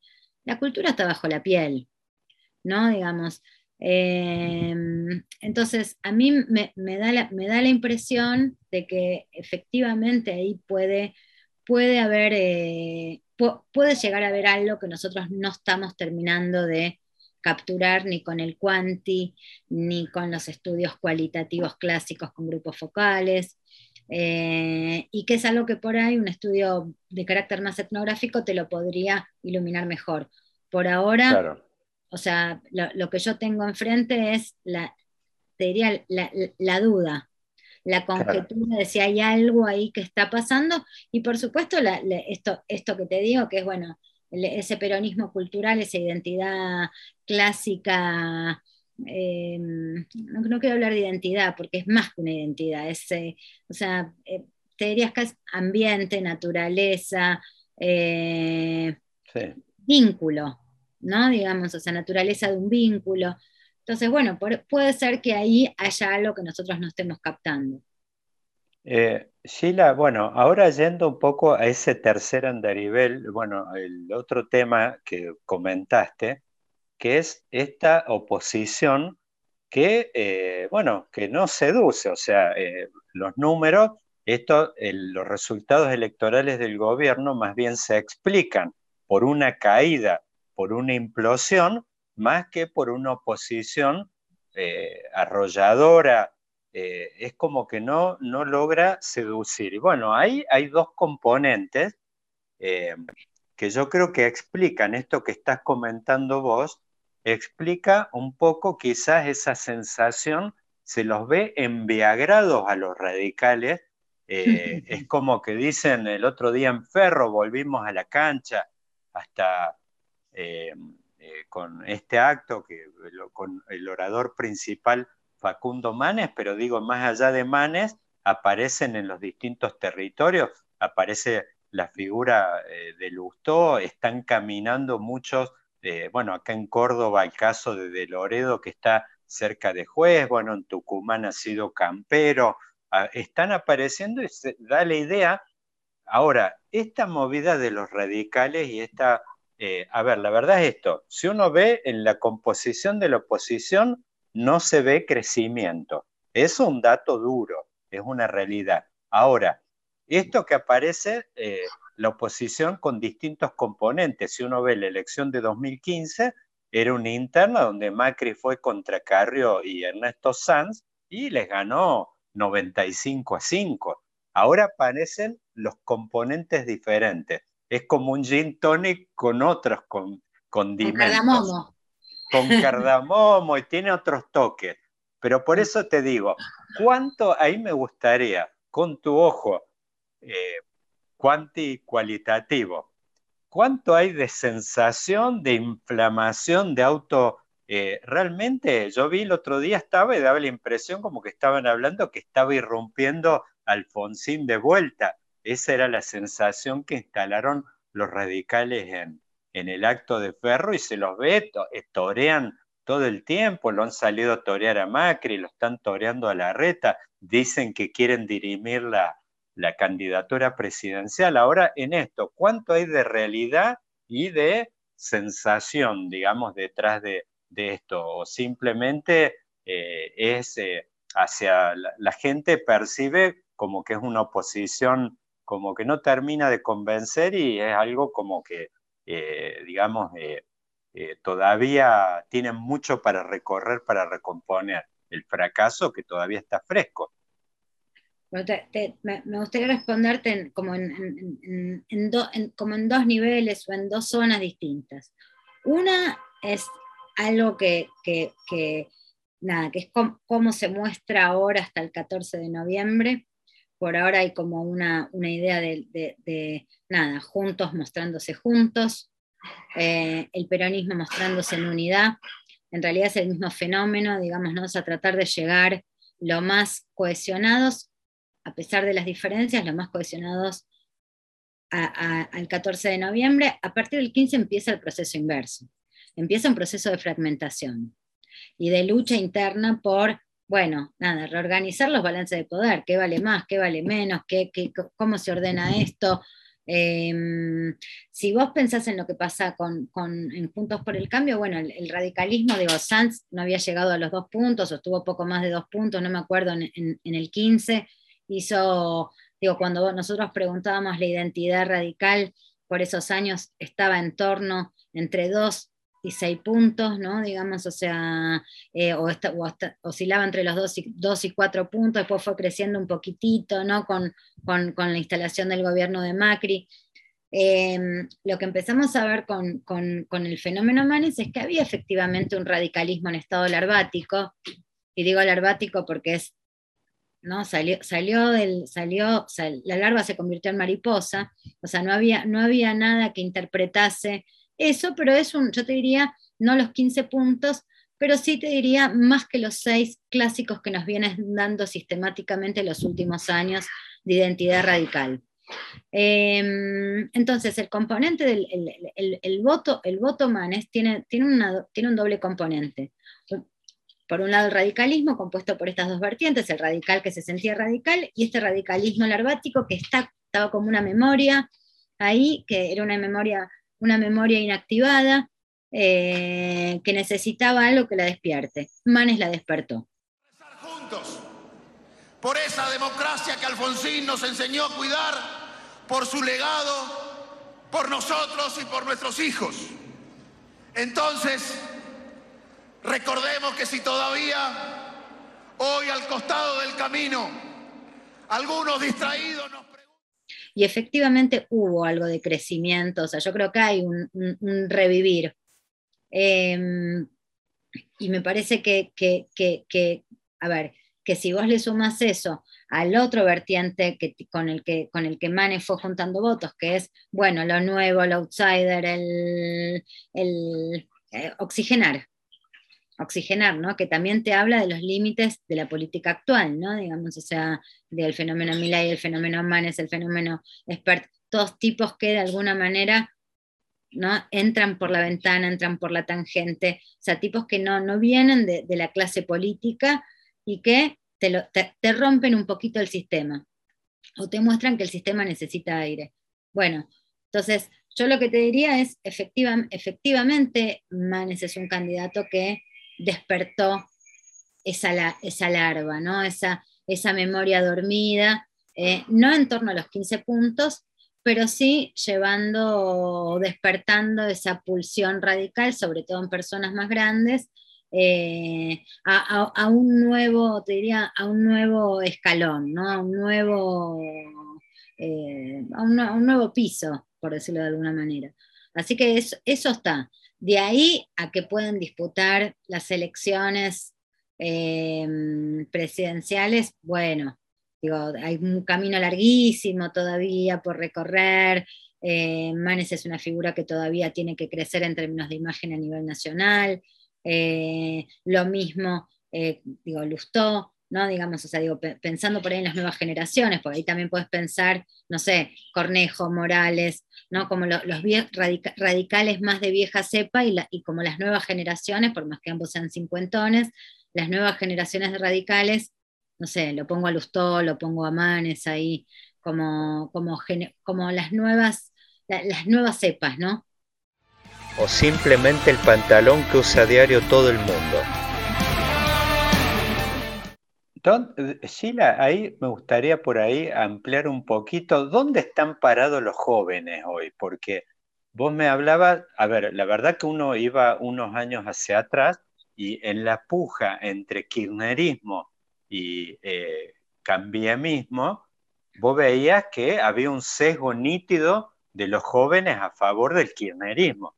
O sea, veías, eh, eh, cambiemos un espacio político de, neto corte conservador con votantes, como se ven por ahí en otras fuerzas políticas eh, afuera, con votantes de más 55 para arriba.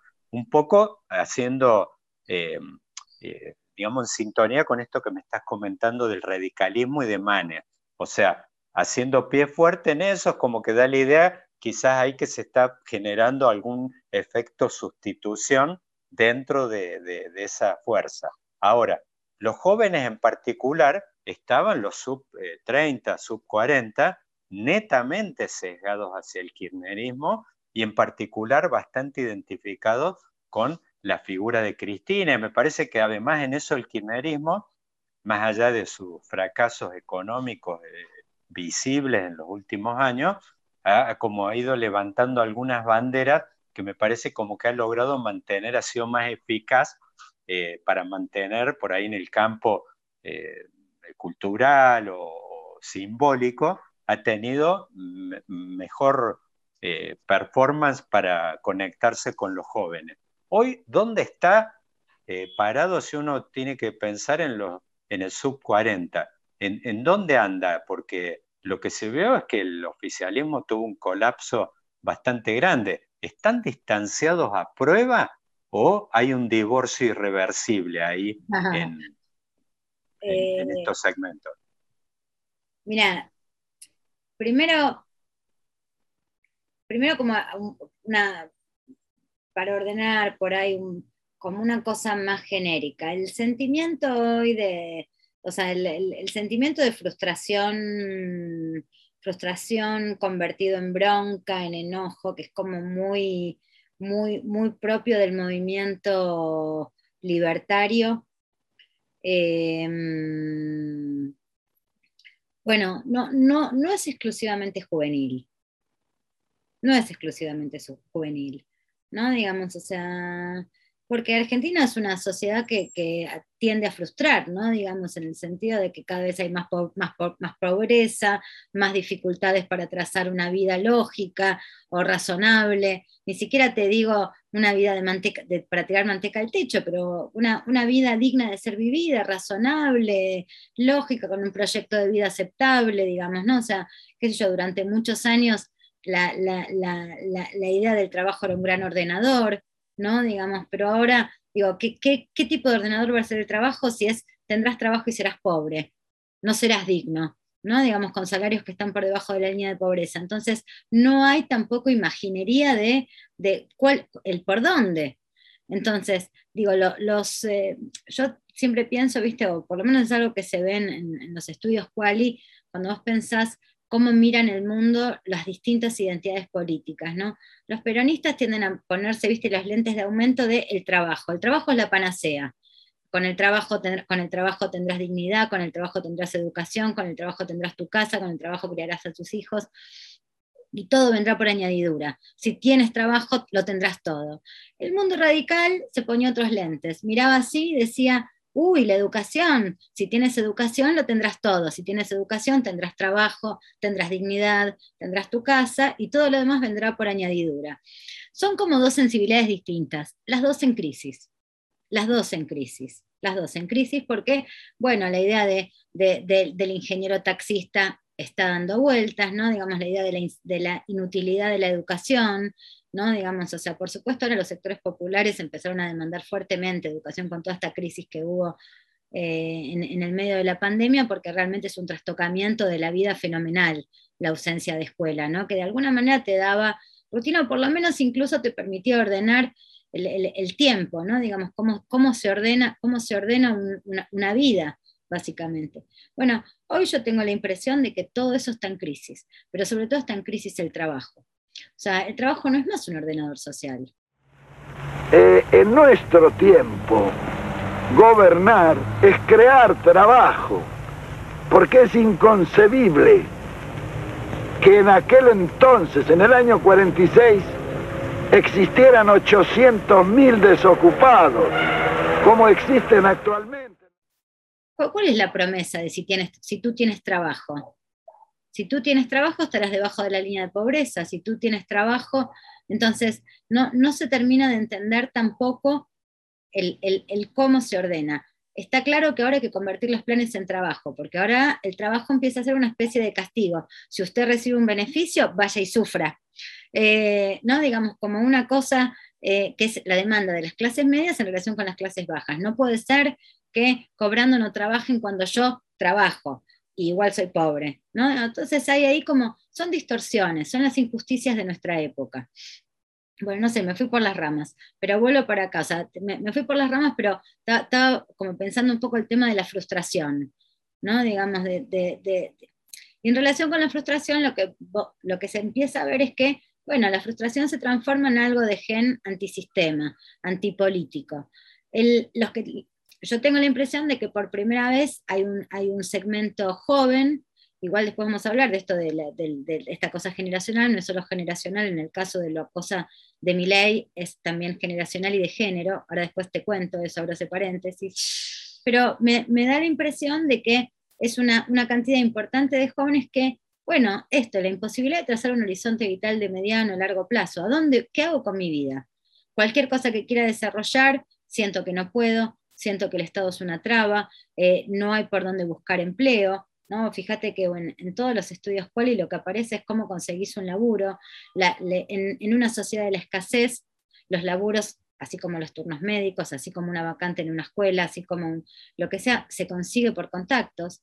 Entonces empieza el tema de los privilegios, de las distorsiones también de los que están cerca y los que están, los que están en qué anillo de cercanía o lejanía del poder político o del poder estás, ¿no? Digamos qué clase de cuña tenés, ¿no? Además lo que pasa en un mundo de escasez, ¿no? O sea, cuando hay poco, los que acceden son los que tienen un poquito, entonces, bueno, por dónde se consiguen laburos, y yo tengo la impresión de que toda, todas esas dificultades para encauzar la vida encontraron una víctima que es la clase política. Y encontraron una voz que, que represente esa, esa, esa, ira, esa frustración. Y me parece que eso en parte es mi ley. ¡Almas libres! ¡Que no se han doblegado frente a la maldita corporación política! ¡Y que luchan de pie por una Argentina justa y libre! ¡Viva la libertad, carajo! Ley es un fenómeno que en Capital, 4 de cada 10 jóvenes están ahí. 4 de cada 10. Es esa, gale ¿Esa galería eh, es más bien la ocupa él exclusivamente o hay algún otro personaje ahí quizás? Mira, la, la, izquierda a su vez, por otro lado, vos fíjate que hubo en esta elección, cuando hablábamos, digo, pierde 20 puntos el oficialismo, la oposición no capitaliza nada. ¿Quién capitalizó? Capitalizaron, capitalizaron las minorías, capitalizó la izquierda, capitalizó la, no la quiero llamar derecha porque no, no crece por derecha, crece por antisistema, pero bueno, capitalizó la derecha, capitalizó la izquierda, o sea, capitalizan los extremos, ¿no? O sea, como los, eh, lo, lo, lo, que se va por un lado o, o por el otro, o sea, que son los que tienen un discurso anti lo establecido los que empiezan a hacerte crujir de alguna manera lo que, te, lo que le da estabilidad al sistema. Eh... Sheila, perdón, eh, eh, el, la crisis del 2001 sí. de alguna forma eh, pareó un nuevo sistema político, sí. en el sentido que tenía los, las dos grandes fuerzas tradicionales, el sí. radicalismo la, la barrió, ahí tenemos ese radicalismo que pasó al desierto de ese, como decías vos, de ese eh, 2, 3% con esas elecciones paupérrimas. Y por otro lado, el peronismo también sufrió una gran metamorfosis de la mano, por supuesto, fue un proceso, no fue de un día para el otro, eh, pasó Dualde, pasaron los, bueno, antes los cinco presidentes, pasaron muchas cosas en el medio, pero ¿Mm? llegó y de la mano de un personaje que más bien era marginal del peronismo, del interior, no demasiado conocido, lo tenían en el CFI, un, gobernador que venía a armar lío, Cristina que iba a los programas también eh, muy más cercanos, con afinidades quizás con Lilita Carrió y cosas de ese tipo.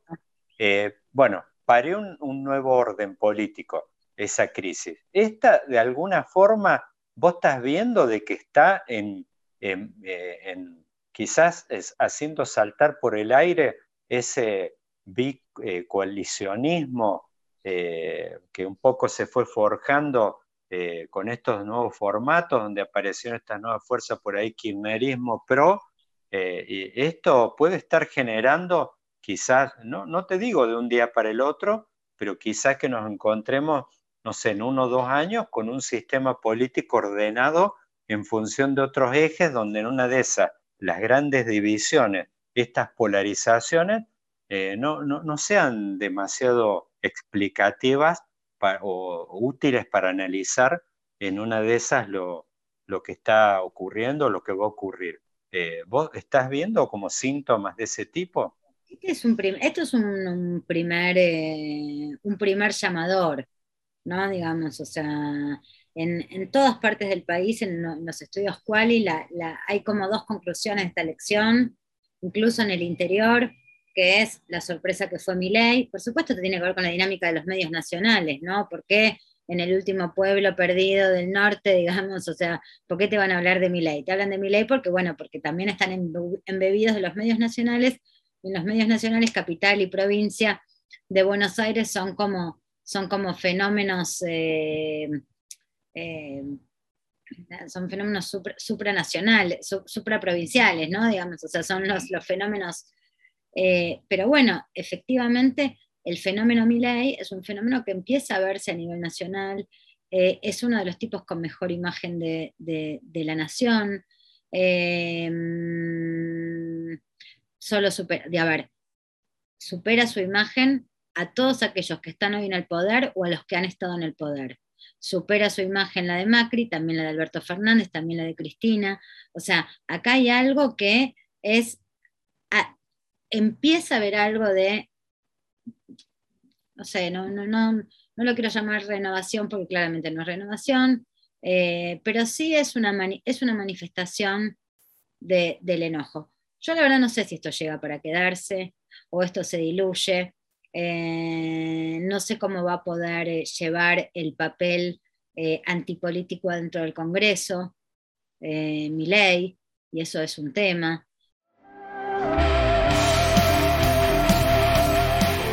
John Boyd probando suerte en New York.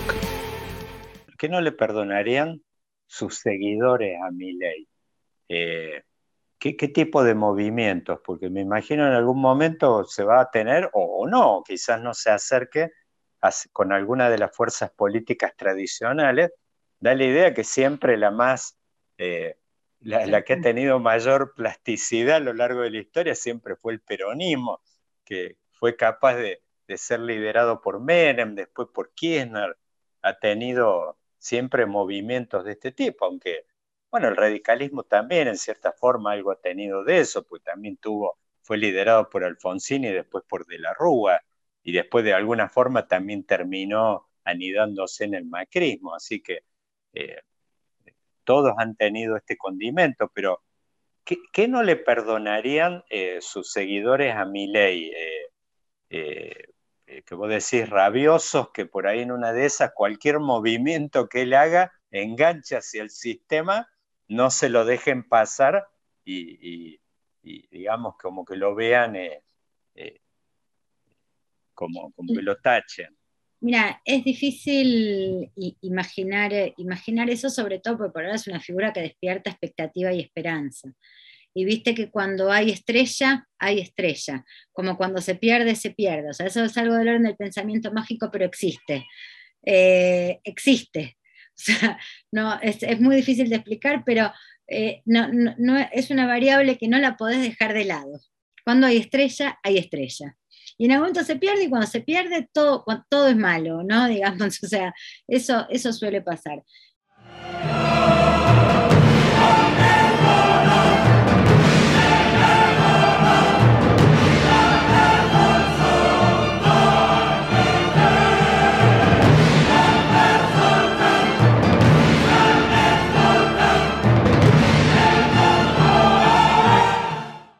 ¿Viste, por qué te digo siempre que vos sos la uno? ¿Viste que te lo digo y acá lo estás justificando? Estás explicando algo que por ahí no te explican otros, otros analistas, digo. ¿Qué cosa? Me parece genial. ¿Lo de la esto, que estás, esto que estás explicando, que es genial. Es, algo por ahí que en una de esas eh, uno le cuesta diseccionar, pero estás explicando algo que me parece, no sé, es como un axioma, algo, me parece que es muy potente lo que estás diciendo. Es que es pensamiento mágico, ¿viste? O sea, no, te- no tenés, eh, no, no, pero, pero también es cierto que las sociedades a veces todo lo perdonan y a veces todo lo castigan, todo lo critican, ¿viste? O sea, hay, hay- hay figuras que están blindadas, no le entra ninguna bala y de repente cuando te entró una te entran todas. ¿Por qué funciona así? No sabemos por qué funciona así.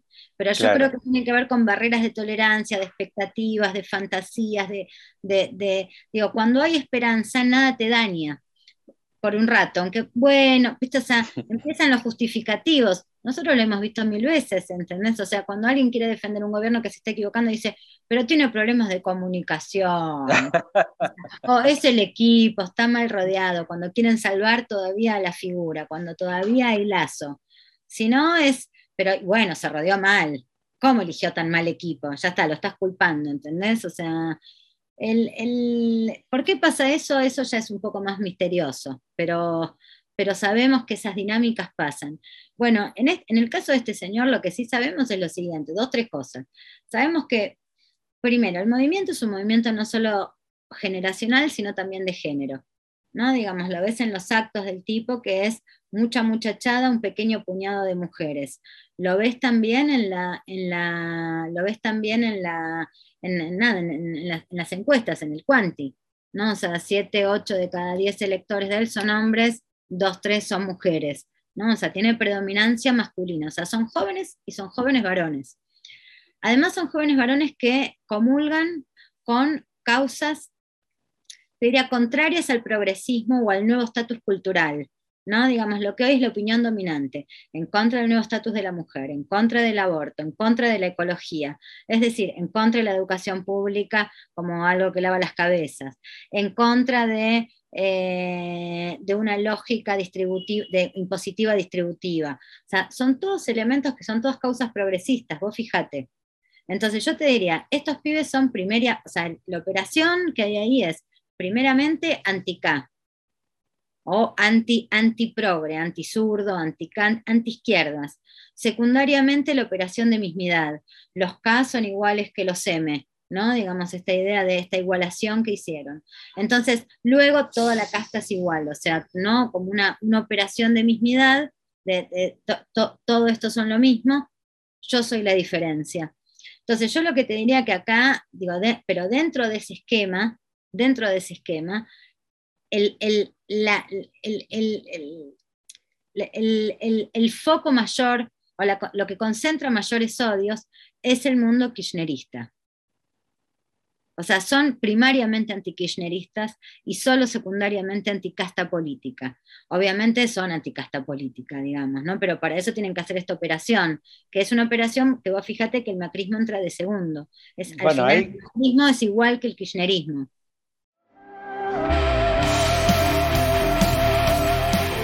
John Boyd probando suerte en New York.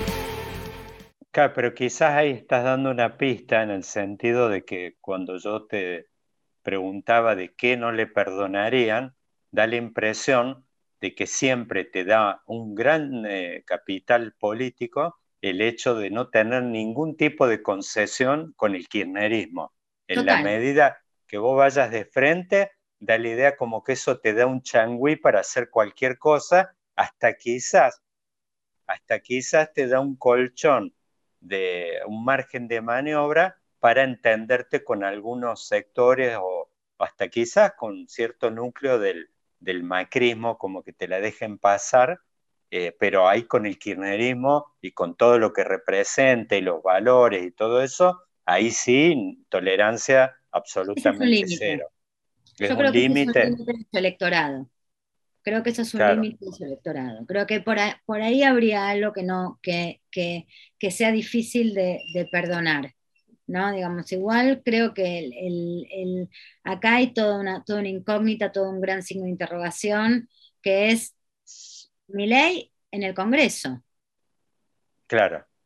O sea, Bueno, sí, vale, vale Manes en, también, bueno, un poco en 60 días, está ahí como diría el turco así en la pajarera, y donde además muchas veces te aplican el rigor de mandarte a una oficina oscura del anexo, y es el tema de cómo manejas eso, donde no tenés ningún elemento para tener ningún protagonismo. Ya lo vimos en su oportunidad de Narváez, cómo, cómo se terminó diluyendo en poco tiempo. No tenés eh, con qué, qué mostrar ahí. Y yo Eh, creo además ahí que los- el carácter, ¿viste? O sea, el carácter del político, que es algo que, que- que- es muy importante, el carácter, la fortaleza, la fortaleza psíquica, ¿no? Del político para, y, y- y su entereza, no, no, no, no, no entereza frustrarse. moral. Exacto. Eh, digo, su, eh, yo tengo la impresión de que Milei en ese sentido es un cruzado eh, y Manes tiene una cosa Mm. más de eh, eh, eh, ego, ego, la puesta en Sí. cuestión del ego sostenida, digamos, ¿no? Como Claro. permanente. Entonces, bueno, son, do- son dos caracteres muy distintos, ¿no? Digamos, hay Claro. que ver cómo, cómo se llevan en esa escena, pero también, digo, yo lo pienso en términos de opinión pública, ¿no? O sea, ¿qué es ver? De Manes se sabe, digo, bueno, nada, estoy votando un tipo que es un outsider, pero que, eh, nada, va a entrar al Congreso y puede congresear. Pero Milei es un tipo que no puede congresar, o sea, y que está haciendo esta operación de, viste, o sea, yo el, el otro día eh, pensaba, bueno, si Milei, que en parte es el payaso, se vuelve serio, esto significa que los serios se vuelven payasos. Porque No, es el claro. mundo del revés, ¿no? Digamos, o sea, en- Eh, entonces me, me- me da la impresión que hay que ver qué es lo que va a pasar con el tipo en el Congreso para entender también sus posibilidades de crecimiento o, su, o su, su- su- su muerte prematura, no lo sé, no lo sé. Sí, Sheila, para cerrar, que espero que sea esta tu primera visita a Vaquero, un podcast de política, eh, apenas que haya muchas más. Ojalá. Eh, yo, una cosa que me gustaría, eh, hablamos del capital que te da cualquier cosa. Yo me recuerdo con Daniel Scioli, cada vez que el kirchnerismo le pegaba con el tema seguridad en la provincia, Daniel eh, conseguía vida. Cualquier Claro. cosa. Lo, lo mejor que te puede pasar a cualquier tipo hace años en el ambiente es que te pegue y te agarre Cristina de, de, de, de, de ball, Punto. digamos. Sí. Eh, en este caso, con lo que hablamos de Milei, por ejemplo, obviamente que eh, Cristina esto lo, lo registró en un momento y de hecho, bueno, Alberto Fernández un poco producto de eso. Se tuvo que maquillar para la ocasión, diría Serrat, pero no quiero mi amor ir por tu vida de visita vestido para la ocasión. Eh, se tuvo que maquillar para la ocasión y eh, eh, ponerlo de fronting o de caballo de Troya Alberto Fernández. Por supuesto, eso fracasó. Ahí vemos de que realmente esa imagen como que era Alberto el moderado, que era otra cosa, todo eso, la verdad que duró poco y nada. Ahora lo vemos, inclusive me parece que está más colapsado en términos de imagen quizás que ella misma. Eh, ¿Le queda alguna bala en la recámara a Cristina en este plano? Porque vos decís, a ver, sacó un conejo eh, de la galera que no lo esperaba nadie con Alberto. Ahora, esa bala la, quemaron, la quemaron y, eh, bueno, tenemos lo que tenemos hoy, un peronismo, quizás sea exagerado de mi parte, como buen cordobés somos descendientes de andaluces, no podemos más, eh, somos exagerados, pero es un peronismo quizás por primera vez que siente el ruido de las aspas del helicóptero. Es un peronismo muy acorralado. Entonces, Es duro lo que estás diciendo, pero es cierto. Pero qué ¿Viste? duro.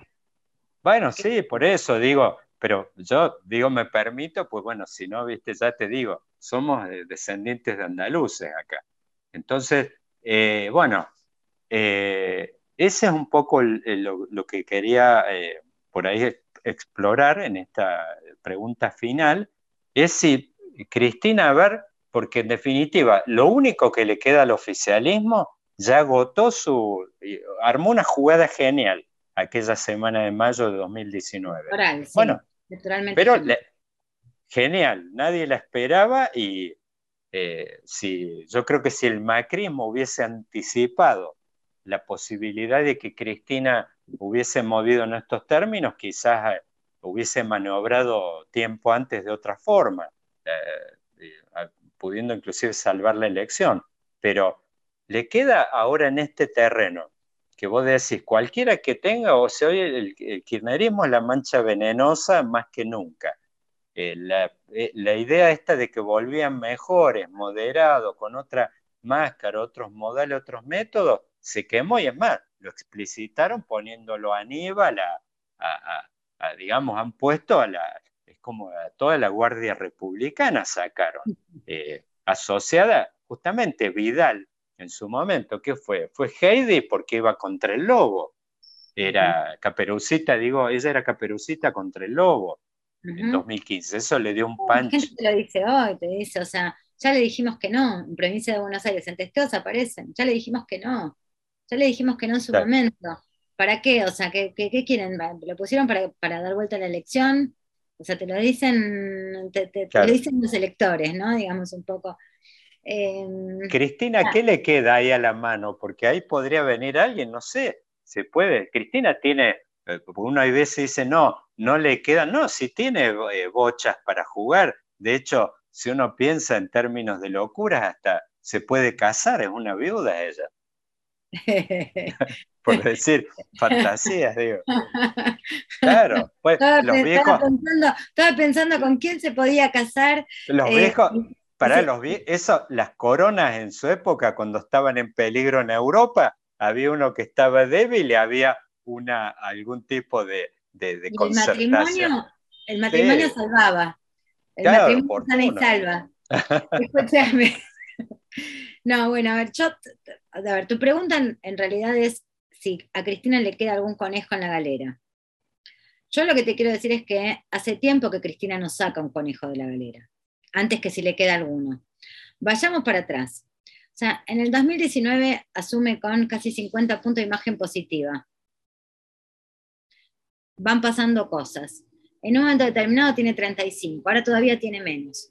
En el medio, o sea, ¿cómo puede ser que se desgaste? Seguía guardándose, tenía escasas apariciones, alguna que otra aparición en la que dice funcionarios que no funcionan. Em, la, disputa postelectoral terminó impactando fuerte sobre ella. Eh, no solo se limó la imagen, se limó también el núcleo duro del, kirchnerismo.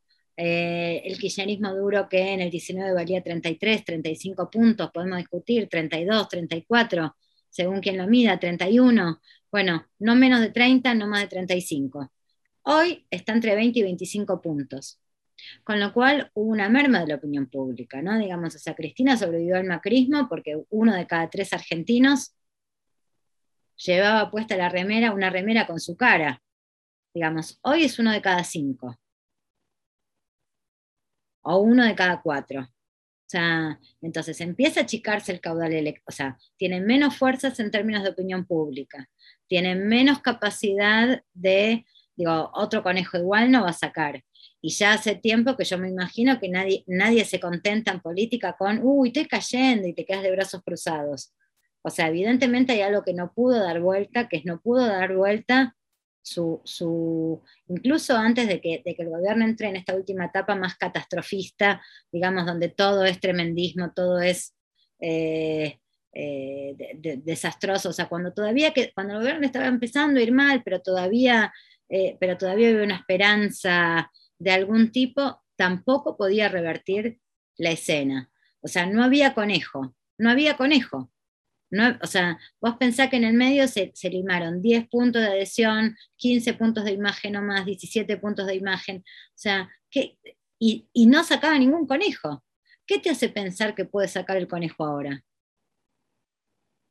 No, no, es que yo lo que, la verdad es que prácticamente por eso te hablaba de que en este contexto, y por eso fui hasta exagerado, de que decía que el peronismo pues sacó todo el ejército de reserva, o sea, ha sacado los intendentes del conurbano, la Liga de Gobernadores del Norte, o sea, son las últimas, la Guardia Republicana, son los últimos combatientes, los últimos que te quedan que pueden y que además yo me los imagino porque acá hay un tema de que en un eventual colapso de esta experiencia, ¿qué pasa? Hay varios de estos personajes que pueden preservarse y eh, es peligroso que extiendan, por ejemplo, el caso de Mansur. Si esto sigue una tendencia de caída, él no va a poder ni siquiera eh, salvar sus papas allá en Tucumán, no va a poder, se va a tener que ir a las Galápagos. Entonces, y vale lo mismo para los intendentes, todo. O sea, ahora, después del 14N, hay una reunión, me imagino, de cada uno con sus equipos, donde le están diciendo, no sé, vale para Catopodis, vale para Insaurralde, vale para Mansur, todo decir, che, muchachos, en 60 días no podemos volver a nuestros distritos si esto sigue en picada. Entonces, por eso te digo, si Cristina, No, que yo me creo que es al revés ahí, ¿eh? Yo ahí creo que es al Claro. revés. O sea, de, de verdad creo que ahí creo, creo que es al revés. Claro. O sea, creo que el- de- le- yo lo leería distinto. Lo- a mí lo que me parece acá es varias cosas. Primero, Cristina sacri- sacrificó su niño mimado, lo sacrificó Axel, digamos, o sea, ¿no? Ahí hay como Sí. un, un primer dato, ¿no? Eh, está rodeada de sus verdugos. Vos fijate que Mansur, eh, el propio Alberto Fernández, Sí, uno, uno- uno- uno decía jubílenla, otro decía métanla presa, el tercero Sí. decía, o sea, digo, o sea que de alguna manera Massa, la- Massa. Massa, Ma- por eso, Todo. Mansur, Massa, Alberto, son, to- son todos sus verdugos, ¿no? O sea, le- lo que, lo que- de alguna manera Cristina sostiene y es sostenida en esta cosa paradójica por sus verdugos. Lo, lo que le No, dijeron al César, cuídate de los idus de marzo. Bueno, estos son los idus de noviembre. Sí, es así, o sea, es como, es, es una escena loca, ¿no? Digamos, entonces, digo, va, va sacrificando jugadores, ¿no? Digamos, Axel, Axel eh, sacrificado, sostenida y sosteniendo a sus verdugos. Y al mismo tiempo, lo único que más o menos contiene, porque conoce y porque en definitiva es el último poder real que te queda, es el territorio. Por eso yo te digo, no es no podemos volver al territorio. O sea, yo creo que la única salida posible es esta salida más lateral que tiene que ver con los poderes territoriales, gobernadores, intendentes, porque en definitiva ahí el- el- yo creo que el, el- poder se maneja y se sostiene de otro modo. Hay un poco más de, eh, de juego, por eso te digo, no es que, no es que esto es, eh, no tienen a dónde ir. En todo caso, el poder territorial siempre es un lugar donde ir, ¿no? Claro. Digamos, donde...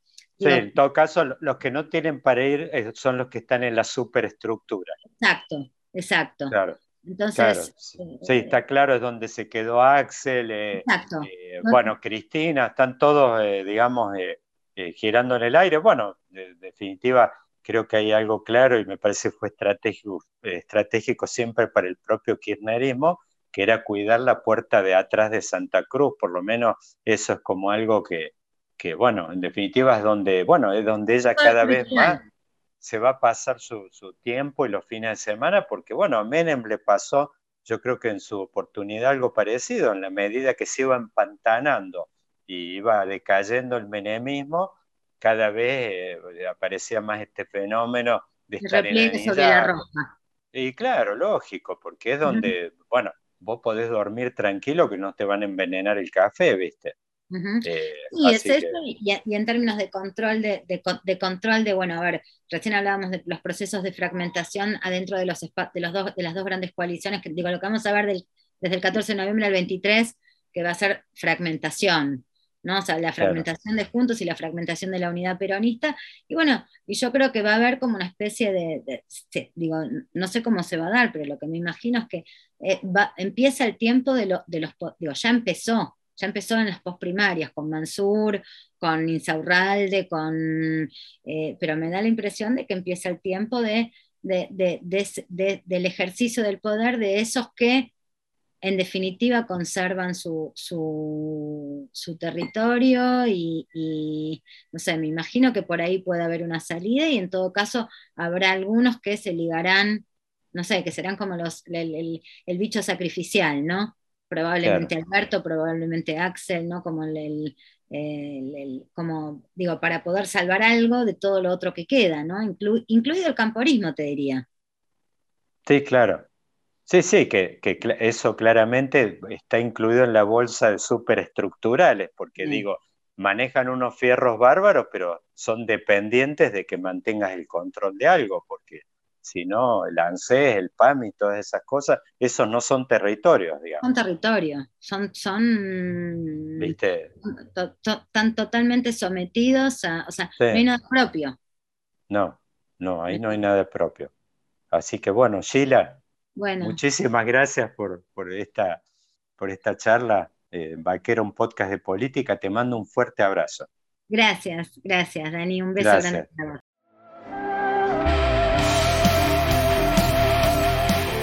John Boyd probando suerte en New York.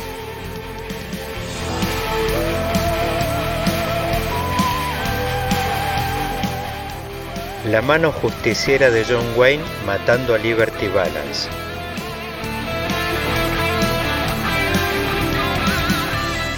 Clint Eastwood, Eli Wallace y Lee Van Cleef sacándose los ojos por un baúl de oro.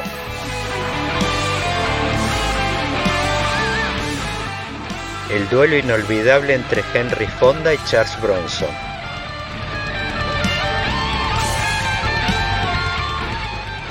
O simplemente el pantalón que usa a diario todo el mundo.